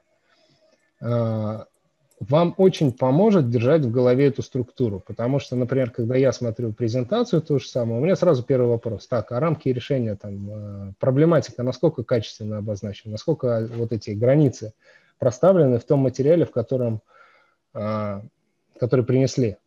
И, как правило, большинство, там 80% всех э, материалов, они спотыкаются на самом первом шаге. Мы все очень хорошо умеем анализировать, мы знаем финансы, мы умеем строить модели, но вот подумать про рамки и проработать альтернативы, как правило, получается плохо у большинства, на самом деле, кто не в курсе методологии, uh-huh. кто не, не настолько опытный человек, там, у, которого, у кого не за плечами там масса решений. Поэтому вот, вот эти два первых момента, если вы запомните, и плюс э, неопределенность э, в третьем элементе в, информации, то, в принципе, все остальное, оно достаточно просто отрабатывается. Но в голове вы, как лицо, принимающее решение, которому принесли решение на блюдечке, вот, вот у нас есть один вариант, подпиши, пожалуйста. Uh-huh. сразу, сразу все понятно. Стыковка со вторым элементом отсутствует, грубо говоря. Очень да, простое да, требование. Может, Можете распечатать себе эти этот 6 пунктов, и под каждым из них там несколько подпунктов с требованиями, которые на слайде. вот будет угу. у вас такой простой чек-лист. Ну и, собственно, то, то, чего нет, задаешь вопросы участникам, да, то есть тем, которые так или иначе обращаются к тебе в проекте. Да, да в принципе, да. На все вопросы выступающие, да. Так, поняла. А, значит, А, да, Екатерина, Давайте продолжать, у нас еще. Да, давайте. Коллеги, а для тех участников, у кого уже вот знаете, вы понимаете, что у вас уже мало времени, я попрошу вас а, не отключаться, не заполнив анкету обратной связи, несмотря на то, что я уверена, что очень много полезного контента впереди. А, но а, для тех, кто вот я вижу, что уже по таймингу да, захотят выйти, обратите внимание на анкету обратной связи. Более того, у меня есть тема, с которой я хочу Михаила зимой пригласить. Я уверена, что это будет супер интересно. Я потом Михаилу расскажу об этом, потому что вопрос риск-менеджмента, принятия решений, да, он в зимний период очень важен, когда планируется будущий год, ноябрь, декабрь. В общем, я буду теперь знать, к кому обращаться за сотрудничеством в разных форматах. Ну и к нам приглашу тоже с определенной Давайте. темой. Так, Давайте третья релевантность, дальше. да, ясность ценностей и приоритетов, видимо. Здесь неопределенность ключевой момент. Дальше ценности и приоритеты. Я, в принципе, про них уже упомянул, не буду глубоко погружаться. Это те параметры, те значения, те цифры, по которым вы будете сравнивать грубо говоря, если у вас единственный критерий, и вы для себя и со всеми стейкхолдерами договорились, что у вас единственный критерий – это финансы, и у вас нет никаких других ценностей, которые вы должны там соблюдать, э, требований других участников, как внешних, так и внутренних, тогда вот у вас деньги, вы по деньгам их будете сравнивать. Сложности все начинаются, когда у вас либо не очень понятно, о чем же речь идет, как ее посчитать, ну, например, создание нематериального актива или ИТ-проект, или еще какой-нибудь проект, направленный на повышение безопасности. Я вас уверяю, все считается, все измеряется, все прекрасно переводится в деньги, любой параметр, э, важно придумать как. Э, все эти методы есть, если вы их не знаете, найдите того человека, который знает, как это посчитать, как это оценить. Я знаю консалтинговые компании, которые это делают, сложные кейсы разбирают и так далее. В принципе, можно и ко мне обратиться, подумаем вместе. То есть нет универсального здесь решения как, как оцифровать, uh-huh. как посчитать тот, тот или иной параметр. Всегда нужно придумывать там те или иные ходы. Надо было еще одну книгу в список литературы э, указать. Э, How, How to measure anything называется. Как измерить все, что угодно. На русском тоже, кстати, скоро выйдет в нашем издательстве. Читайте. Вот. Круто. Но, круто, в принципе, так. вот, и расстановка приоритетов. Здесь, если у вас несколько конкурирующих ценностей, грубо говоря, там та же классическая безопасность и деньги, или, или экология и деньги, либо все, что репутация и деньги, вот там классика вообще банально. Вот. Или там семейное счастье и новая интересная работа. Тоже такие вещи бывают. Что вот. выбирать? Что выбирать? Что, что выбирать? А, а, самый простой метод – это метод э, эквивалентов. То есть вы пытаетесь единицу одной ценности выразить через единицу других ценностей. Как это делать? Там есть определенная тоже за этим методика, э, которая позволяет это делать. Это чисто психологическая вещь. У каждого человека это будет свое сопоставление. Вы для себя должны определить, насколько вы готовы поменять кусок, ну, говорю, единицу одного параметра, насколько единиц другого параметра. И там можно строить кривые, рисовать, там, альтернативности, без альтернативности и так далее. Там тоже достаточно интересная теория за этим стоит. Но упрощенно, грубо говоря, сколько стоит человеческая жизнь. Вот и считайте. Я надеюсь, да. я не всех Мила. удивлю, я скажу, что, что, например, в Штатах эта цифра стоимости человеческой жизни, она есть, она зафиксирована, она считается. Это у нас это этическая проблема, понимаете, измерить и принять решение на этом счете. А вот в западных странах это вполне считается, оно все есть. Все понимают, что это не этическая на самом деле проблема, а проблема немножко другая. Вот. Ну, вот, вот так. Соответственно, измеряйте свою вакцинацию э, или ипотеку вот по этому критерию тоже. Вы действительно хотите там хорошо жить или, или там денег, или, может, вы сдавать будете эту квартиру, или, что, или что-то еще делать. Здесь, Продолжаем деле, дальше. Про... Да, да. Угу. Или вопрос? Нет, это на самом деле был как раз высший комментарий про... был на самом деле высший комментарий про ипотеку. А, это, ну, там был комментарий, а у меня сложилось впечатление, ну, такое мое субъективное, опять же таки, больше про то, какая была цель. Просто вот Эльвира нам написала, что насчет валютной ипотеки вы очень зря так говорите, а, потому что когда вас оставили на улице без крыши над головой, и банк вам дает ипотеку только валютную, ну, то есть вот такое условие банков, а, вы ее берете, оценив все риски, а, снимать вечно жилье. Ну, мне кажется, в самом комментарии кроется много моментов, да, некоторым все равно они могут вечно снимать жилье и жить комфортно, а, кто-то скажет, что слишком мало банков обследовали, нужно было больше, ну, и тут много есть комментариев таких. Но вкратце вы описали, вы, вы описали рамки. Да. То есть вы да. проблему конкретного человека, которому нужно было ее решить. Если у него действительно ничего нет, а, и он в такой ситуации оказался, ну, прорабатывайте в этих условиях свое решение. Делайте. Возможно, mm-hmm. вполне. Ну, то есть я, я же, опять же, возвращаясь к самому первому слайду, там, можно ли судить о качестве решения по его результату? Ну, статистика показывает в случае валютных ипотек, что это было не очень качественное решение. Но в конкретных случаях вполне может быть, почему нет? То есть вполне я, рабочее. Угу. Да, да. То есть все, все зависит от тех рамок, в которых, в которых вы находитесь, принимая конкретное решение. А, так, что у нас? Корректность обоснования. Собственно говоря, да. вот первые, первые четыре элемента, как я уже говорил, если они у вас проработаны, согласованы, достаточно качественные, вы понимаете, можете себя оценить против этих требований, вы всех соблюли, дальше вам все, что нужно сделать, это качественно, ну, достаточно логично посчитать прийти к тем самым финансам, безопасности, тем самым ценностям, которые для каждой альтернативы, которые у вас есть, в тех условиях, на той информации, которая у вас присутствует. Для простых решений это может быть достаточно простая задача. Вы можете напрямую сразу вот критерии свои, приоритеты, ценности обозначить, ничего не считать и сделать. Если простое решение, очевидно. И вы считаете, что этого достаточно. Бизнесовые решения так не бывает. В бизнесовых решениях нужно всегда считать денежные потоки, прогнозировать выручку, доли рынка, прогнозировать затраты, тому подобные вещи, и все это как-то комбинировать, пересчитывать и так далее. Если вы еще параллельно безопасно считаете, ну, э, я вам скажу, что оценка индивидуального, например, риска э, ну, жизни, вероятность смерти одного человека в результате происшествия на конкретном объекте, это задачка посложнее, чем просто финансы посчитать на самом деле. Они включают там и 3D-моделирование, распространение взрывной волны, и там а, прогнозирование влияния химикатов там, на экологию и тому подобное. Это сложнее задача, чем, чем банальные финансы, хотя казалось бы. Вот. Но вот, тем не менее. Вот этот элемент про корректный расчет. Здесь ключевое, ключевое требование – это неопределенность. Вот та самая неопределенность, ненадежность информации, которая у вас на входе, она должна отрабатываться вашей моделькой, вашим расчетом корректно. И, собственно говоря, скорее всего, вы свою ценность, вот то самое NPV, грубо говоря, ну, я надеюсь, всем, все знают эту аббревиатуру, сам NPV вы получите, так как у вас входные данные в виде диапазонов, то вы NPV получите в виде диапазона. Те, кто знает, что такое ну, Monte-Carlo Simulation, скорее всего, примерно представляют, как это делать. Те, кто знает, что такое дерево решения, это здесь же находится, то есть ваша модель должна основываться на дереве принятия решений, на ваши альтернативы и тому, и тому подобное.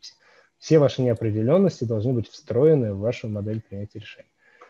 Вот, если не углубляться угу. в инструментарий.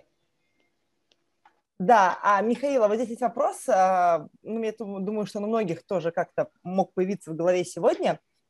Денис спрашивает, угу. Михаил, правильно ли я понимаю, что вопрос ответственности за принятие решения в таком случае снимается с человека? Ведь мы принимаем лучшее решение из лучших, исходя из доступных нам инструментов. Кто тогда отвечает за... Да, вот я... Неправильно. Так, Неправильно, не снимается. Человека не снимается. А, Ответственность а, все еще с нами. Нет, а, вы же выбираете. того, она дает свободу. Угу. Да, оно дает свободу, во-первых. Ну, не то, что свободу, а больше уверенности скорее.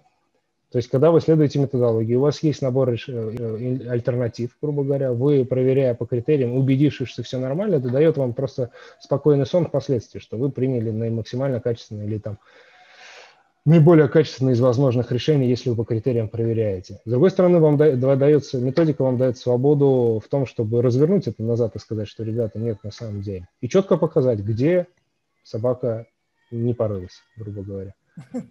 В каком из элементов нужно доработать. И если, я вам сразу скажу, и я уже говорил на самом деле, если это один из первых элементов, которые мы обсуждаем, скорее всего, решение нужно целиком переделывать, всю эту работу.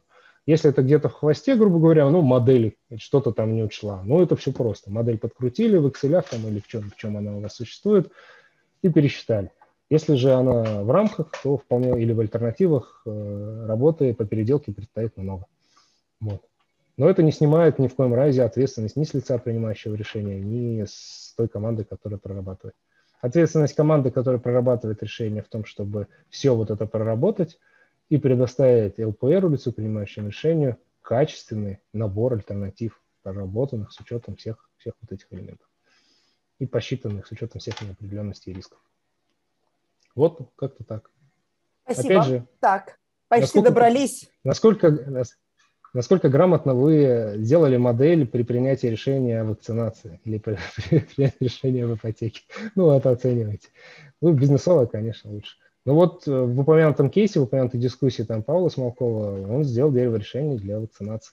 Несмотря на то, что у него там очень заужены, на мой взгляд, были рамки принятия решения, сама модель сама по себе, она отрабатывала и неопределенность, и дерево решения было, и все на свете. Поэтому Какой вот, там ответ? Там сложно было подкопаться. Не буду здесь раздавать. Да, да, согласна. Будем искать. Надеюсь, что человек делится Давайте этим пос... в блоге. Так, шестой. Даже на Ютубе где-то есть ролик. Да, вот, а, спасибо. Соответственно, шестой элемент и последний, немаловажный. Я про него уже на самом деле рассказывал. Здесь организационная готовность к реализации. Вы должны понимать, что ваше решение не останется на бумаге, если уж совсем упрощать.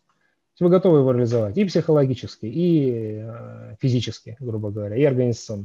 То есть все ключевые лица разделяют, они все готовы поддерживать ваше решение – опять же, если кто-то не готов из стейкхолдеров поддерживать ваше решение и выбранную альтернативу, ну, соответственно, качество этого решения, оно сразу автоматически понижается с точки зрения ну, принятия и потенциальных ценностей. Знаешь, и риски у вас растут. Неопределенность в результате, в том самом отклонение будущего результата от того, что вы хотите на момент принятия решения, оно тоже растет, скорее всего. С большей вероятностью у вас будет больше отклонения. Поэтому вот этот элемент, его нужно всегда не забывать. Про него всегда забывают, но он очень важен не буду про него останавливаться. Здесь типичная проблема – это избегание конфликта. Все думают, что, ай, да, не будем, не будем вот с этим товарищем с ним согласовывать, потому что он, скорее всего, будет против.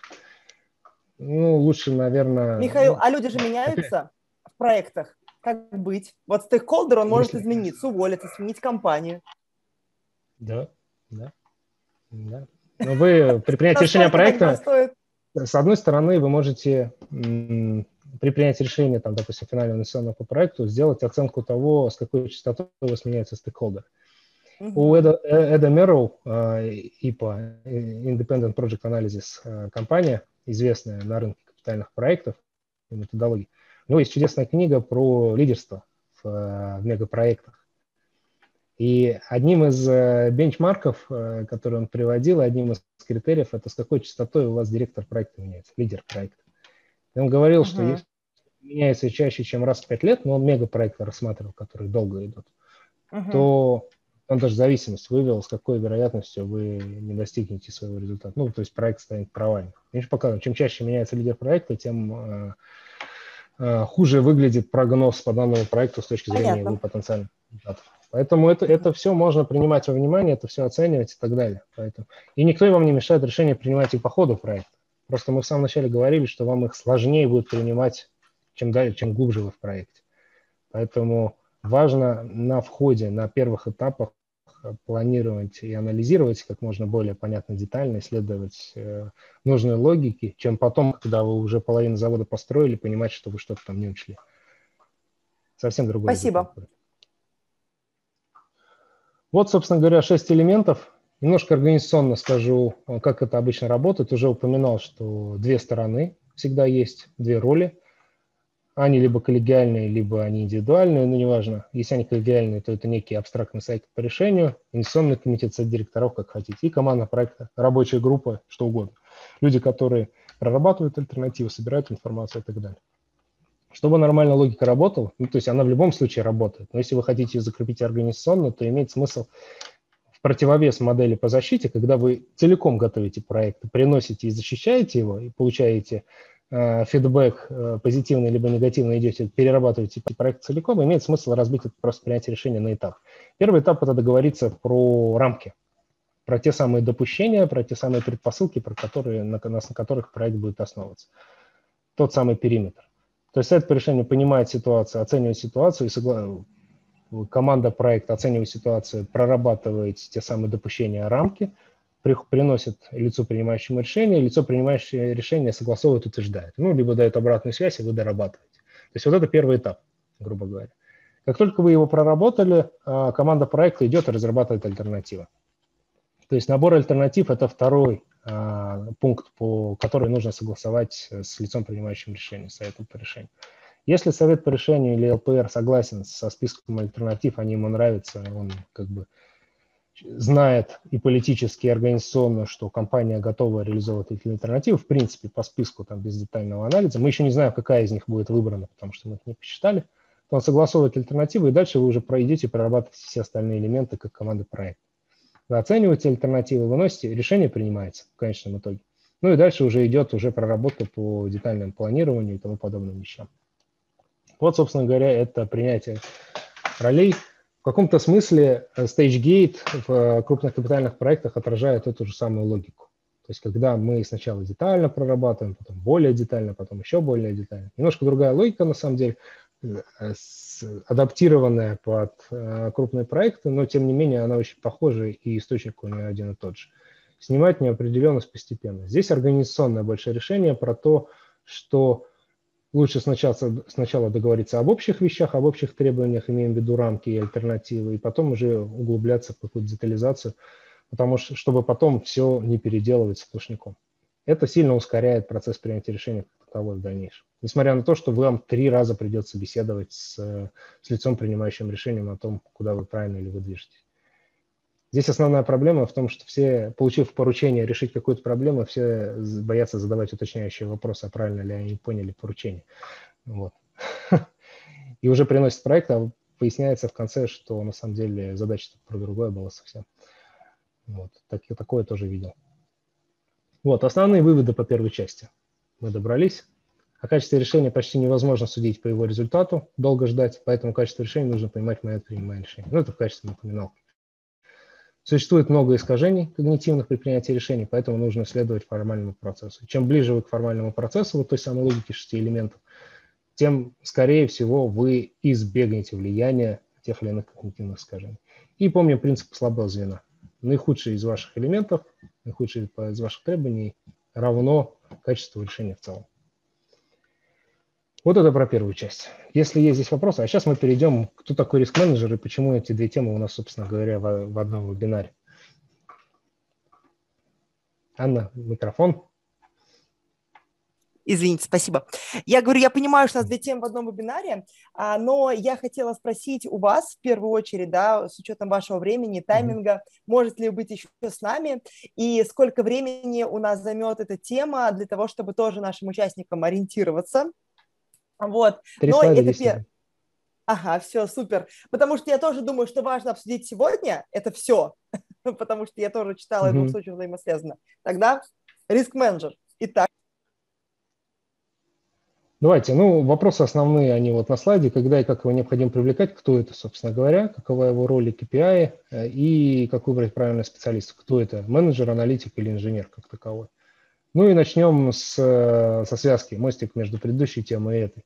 Любое решение можно по двум э, критериям охарактеризовать. Это его организационная сложность, это его аналитическая сложность. Организационная сложность – это, грубо говоря, сколько стейкхолдеров в проекте есть в решении, и насколько у них разные интересы, и насколько вам нужно много согласований между ними проводить. Аналитическая сложность – это просто ну, комплексность, грубо говоря. Это сколько считать нужно, насколько сложные выводы делать, какие, насколько сложные модели применять и тому подобное. Сколько, сколько неопределенности в проекте с точки зрения исходных данных. Соответственно, любые решения вот на этих двух осях можно расположить. Если у вас оба параметра низкие, то это здесь не нужно никаких особых моделей, здесь здравый смысл, логика, обычные правила помогают. Если у вас высокая организационная сложность, много стейкхолдеров, но решение само по себе простое, вам просто нужно лидерство. Нужен кто-то, кто вот пройдет все эти, откроет все двери, э, поможет согласовать и принять решение, если оно простое. Наоборот, если аналитическая сложность высокая, организационная, организационная низкая, то вам нужен хороший аналитик. Нужен человек, который все это разложит по полкам, все неопределенности соберет, все найдет все источники информации, сделает модельку, посчитает и так далее. И вы просто принесете тому единственному стейкхолдеру, например, если низкая организационная сложность, скорее всего, он один, и он примет решение. Вот. А, если где-то между средней и там, и там, то цикл оценки качества решения. То есть вы для себя делаете вот этот условный чек-лист, в голове его проще всего держать на самом деле, и смотрите, насколько решение соответствует там, средним параметрам. Обычно считается, что низкий э, уровень – это э, сложности организационно-аналитические, это решение, которое можно принять в течение минут, может быть часа, условно говоря. Средний уровень – это до 1-2 дней, от нескольких часов до 1-2 дней можно проработать. И сложный уровень, э, вот там диалоговый процесс принятия решений, который я до этого описал, где нужно структурированно, с выделением ролей и так далее, это дни, недели, месяцы там и так далее. Это уже крупные проекты, которые сложно делать. Собственно говоря, риск-менеджер э, проекта – это человек, который призван э, повышать качество принимаемых решений в проекте, следя за тем, чтобы вот эта методология, ну или аналогичная, которая у вас там принята, соблюдалась, и основной фокус на том, чтобы вот те самые неопределенности, которые у нас есть в исходной информации, они корректно отрабатывались в тех моделях, которые вы делаете. Вот. Ну, а просто он, если он, э, грубо говоря, не знает, ну, если разворачивать назад, чтобы построить модель, нужно понимать, какие источники информации, какая неопределенность. Чтобы понимать, какие источники информации, нужно понимать, какие альтернативы. Чтобы понимать, какие альтернативы, нужно понимать, какие рамки в решении. Ну, то есть, не понимая вот этого всего цикла, риск-менеджер не сможет грамотно управлять рисками проекта ну, или анализировать их хотя бы. Поэтому он как человек, как, ну, исходя из сложности, э, как роль или как отдельная выделенная позиция в проекте, он нужен вот э, в тех типах решений или проектов, которые обведены красным там, пунктиром, грубо говоря. Либо он аналитик там, где нужен анализ решений, и он тогда должен владеть всем этим инструментарием, должен знать, иметь, анализировать и, там, и так далее либо он должен быть скорее менеджером там, где диалоговый процесс принятия решений, и там, скорее всего, вам команда понадобится, и там нужно быть и аналитики, и организаторы с этой точки зрения, люди, которые будут ходить, открывать двери, там, собирать информацию, добывать ее и так далее. Ну, либо это некий, э, нечто среднее для там, где цикл оценки качества решений – и Швеция, жнец, Дуде и Грец, который просто поможет вам грамотно структурировать все эти вещи и собрать их, э, разложить по полкам. Человек, который, грубо говоря, знает вот эти шесть элементов, и если никто другой в стык, среди стейкхолдеров не знает, он поможет просто структурировать все это и разложить по полкам. Но, тем не менее, общая логика, я надеюсь, понятна, общий смысл. Тем не менее, менее инструментария масса. Чем у вас сложнее проект, тем э, больше у вас э, подходов, э, этапов, инструментов и так далее. Вот здесь пример приведен одной из компаний – собственно говоря, как на каждом этапе, какие инструменты анализа рисков самих. Ну, то есть это инструментарий, который пользуется риск-менеджер. Он, он не заключает контракт, контракт менеджер по контрактам там свои обязательства. Он не, не занимается, по большому счету, сам графиком проекта, этим занимается планер, у них свои инструменты. Вот это здесь на слайде инструменты риск-менеджер, которым он должен владеть в той или иной степени. И на разных этапах разный инструмент. И, соответственно, набор функционала и компетенции риск-менеджера, отвечая на вопрос в самом начале, он должен отражать, во-первых, он должен соответствовать стадии проекта как таковой. Ну, то есть если мы про крупные проекты говорим, которые сложные, которые требуют стадий. Если у нас простые решения, то, как я выше сказал, может, и не нужно. может, вы сами себе риск-менеджер, как руководитель проекта.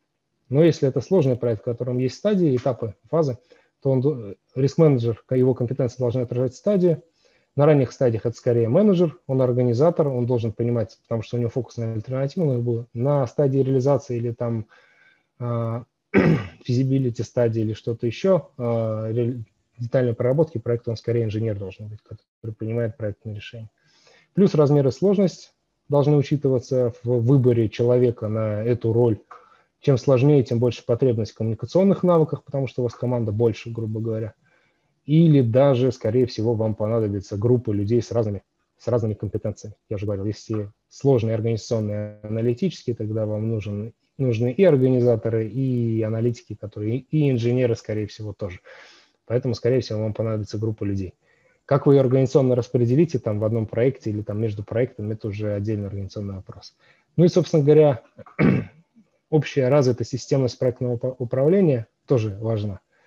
Если у вас слабый проектный менеджмент как таковой в компании или в бизнесе, то не нужно думать, что наняв риск-менеджера и пригласив его в команду, вы решите все свои проблемы не будет. Риск-менеджер, риск-менеджерская дисциплина не замещает проект направления в целом. Очень часто встречался на практике с тем, что риск-менеджеру приходится затыкать дыры в проектном направлении, потому что нет контакта. Планера, например. Тут планера нет, риск-менеджер есть. Вот как риск-менеджеру сказать, с какой вероятностью, в какие сроки проект закончится? Ну, приходится делать график проекта приблизительно там, и так далее. Но это не его роль, это не его компетенция, и по-хорошему Нет, ну, это может, можно совмещаться, если вы в явном виде сразу обозначите, что это одна и та же роль, и планер у вас занимается риск-менеджментом с фокусом на график, тогда вот э, ищите такого человека. Они есть на рынке, сразу скажу. Ну и про KPI последний, так как у нас мало времени, вкратце тоже пробегусь. Э, KPI риск-менеджера сложно определить так вот сходу. То есть они всегда кросс-функциональны. То есть, по большому счету, если риск-менеджер – это человек, который, роль которого или задача которого повышать качество принимаемых в проекте решений, то, собственно говоря, э, о качестве его работы нужно судить по качеству решений, которые принимаются в проекте. Ну, масло масляное, но тем не менее. ЛПР вполне может оценить, зная методологию, зная вот эти все шесть элементов и подход, он вполне может оценить, насколько качественное решение он принимался. Да, субъективно, да, в каком-то смысле не очень может быть э, детально или оцифровано, но тем не менее он вполне это может быть. Всегда можно оценить моделирование, качество аналитики, можно оценить качество проработки информации и так далее. Плюс такого KPI, а, он релевантен, полностью релевантен задаче и роли риск-менеджера. Минус, ну, субъективность, экспертность. Второй вариант KPI – это насколько снижены риски по основным KPI проекта ну, там, сроки, если KPI проект, ну, там, директора или менеджер, стоимость проекта и так далее. Мы знаем, как изменять риски по проекту, есть инструментарии, есть параметры, которые меряются, знаем эти величины, можем их оцифровать. Соответственно, если эти величины с ходом там, проработки проекта снижаются, значит риск-менеджер делает свою работу. Э, плюсы полностью все оцифровано в деньгах, там, в сроках там, и так далее, понятно, за что бонус выдавать. Э, минусы сложнее считать, с одной стороны, с другой стороны, сложно выделить роль риск-менеджера. Может, эта проектная команда так хорошо работает, а риск-менеджер просто валяет дурака, грубо говоря. Вот. Ну, то есть, по сути, все компетенции находятся не у него, хотя должны были бы быть, а у других людей, у тех же планеров, инженеров там, и так далее. Вот здесь второй минус, здесь на слайде не указан, но тем не менее он есть. И третий, четвертый пункты, они варианты первого и второго по большому счету.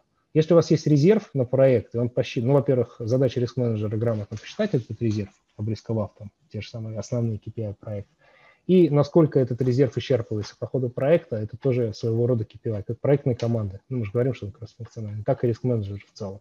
С одной стороны, не слишком много, не слишком мало резервов заложить, а с другой стороны, если вы полностью резерв исчерпали или даже вы превысили, это говорит о том, что не очень хорошо рисками управляется, скорее всего. Скорее всего, не обязательно это так. Ну и а, частный случай, опять же, за счет повышения готовности проекта, уже упоминал там индексы различные по готовности на различных гейтах проектов, TGPDRI, файл-индексы и так далее. Можно, в принципе, привязать опять же, командный KPI, но в том числе и риск-менеджерский KPI к, к величине этих индексов по идее, значения индексов от, по мере проработки должны улучшаться. Если они улучшаются, и есть определенные требования на разных э, этапах проекта, какими они должны быть, в зависимости от отрасли, в зависимости от сложности проекта там, и так далее, его содержания, теоретически можно привязать. Вот это все, что про KPI. Ну и завершу, наверное, Анна. Э, вам тоже слово. Вот она, литература, про которую упоминал. Первая – это книжка «Качество решений», красненькая на первом слайде. По ссылке проходите, забирайте. А, если кому-то интересно, где это, а, эта методология, в какие стандарты зашиты, вот э, тот, который мне больше всего нравится с точки зрения проектного управления, это стандарты и практики АСИ, Американская ассоциация системных инженеров. Там все есть, есть русский сайт, есть английский сайт международный. А, изучайте, сертификации там есть на тему риск-менеджмента и так далее. Вот это самое самое релевантное, ну, по крайней мере, для капитальных проектов. Я уже не скажу там про ИТ uh-huh. и тому подобное, но вот для крупных инвестиционных это вот самая релевантная вещь. Ну и по когнитивным искажениям очень горячо рекомендую Дэниеля Канемана почитать, товарищи. Вот очень... Некоторым кажется тягомотиной и нудятиной, но если вдуматься, то очень на некоторые вещи глаза раскрывает. Парочку примеров я привел из, из его книг про когнитивные искажения. Избыточный оптимизм, например. В принципе, а, все. Миха... Да, Михаил, спасибо вам большое. Вы можете сейчас открыть свою страницу с контактами. Я знаю, что она у вас есть. Откройте, чтобы она у нас была на слайде там для, для коллег, да. А, вот, контакты на всякий случай. Если не хотите, может, можете долго не показывать, значит, но а, тем не менее, спасибо большое. Да, у нас есть два небольших вопроса. А, я думаю, что они интересные и, и на них можно будет быстро ответить. Коллеги, для тех, кто очень спешит, но при этом был очень вдохновлен нашей встречей, так же, как и я, я очень вас прошу написать обратную связь по ссылке, которую вы сейчас видите в чате, потому что все, что в чате, немножко потеряется, а там мы сможем это проанализировать и потом дать обратную связь нашему гостю сегодня и плюс сами для себя сделать выводы по организации, по контенту. Заранее вам спасибо за минуту, уделенную на обратную связь.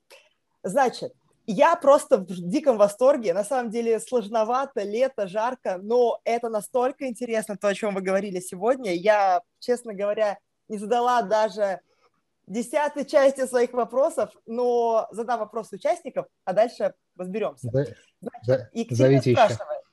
Да, Екатерина спрашивает, можно ли говорить о качестве работы риск-менеджера, если он был против ну, какого-то, видимо, решения и дал отрицательное заключение, но решение, принято управляющим органом, а в итоге было там другое. И есть ли в ваших компаниях у рисковиков право на вето? Права на вето нет, сразу скажу. Так. А, обычно, ну, если достаточно высокопоставленные рисковики, они входят в члены коллегиального органа и могут голосовать против. Если все остальные члены проголосуют за, то простым большинством голосов решение принимается. Угу. Спасибо. Вето, ве, вето вопрос. нет. Вето может быть только у председателя комитета, либо ну, там, генерального директора, или кого-то еще. Это уже нужно смотреть распределение полномочий. Угу.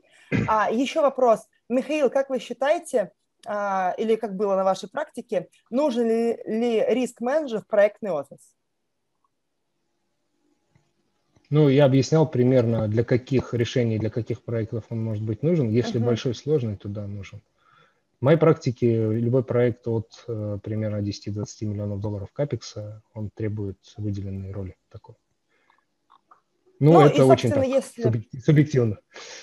Но если проект небольшой, мы можем говорить о, как вы сказали, риск-менеджере в роли руководителя проекта, да, если он присутствует, да. эта роль выделена. Угу. Спасибо. Я вам скажу, что это превалирующая практика на самом деле. Ну да, я, я на самом деле тоже почему так интересуюсь вопросом, потому что несмотря на то, что я выполняю роль либо руководителя проекта, либо владельца продукта, я все равно тот человек, который и принимает решения, в частности, либо их обосновывает. И еще плюс а, участвую в комитетах, которые принимают решения, и мое слово достаточно веское, поэтому я тоже стараюсь уже ну, искать разные способы, чтобы не испортить людям жизнь, скажем так. Вот. И плюс, конечно, мне кажется, сейчас, когда вокруг много стартапов, и любой человек даже в бизнесе все равно имеет что-то свое параллельно, да, в качестве проекта, а, эти простые, мне кажется, инструменты, они должны помогать всем.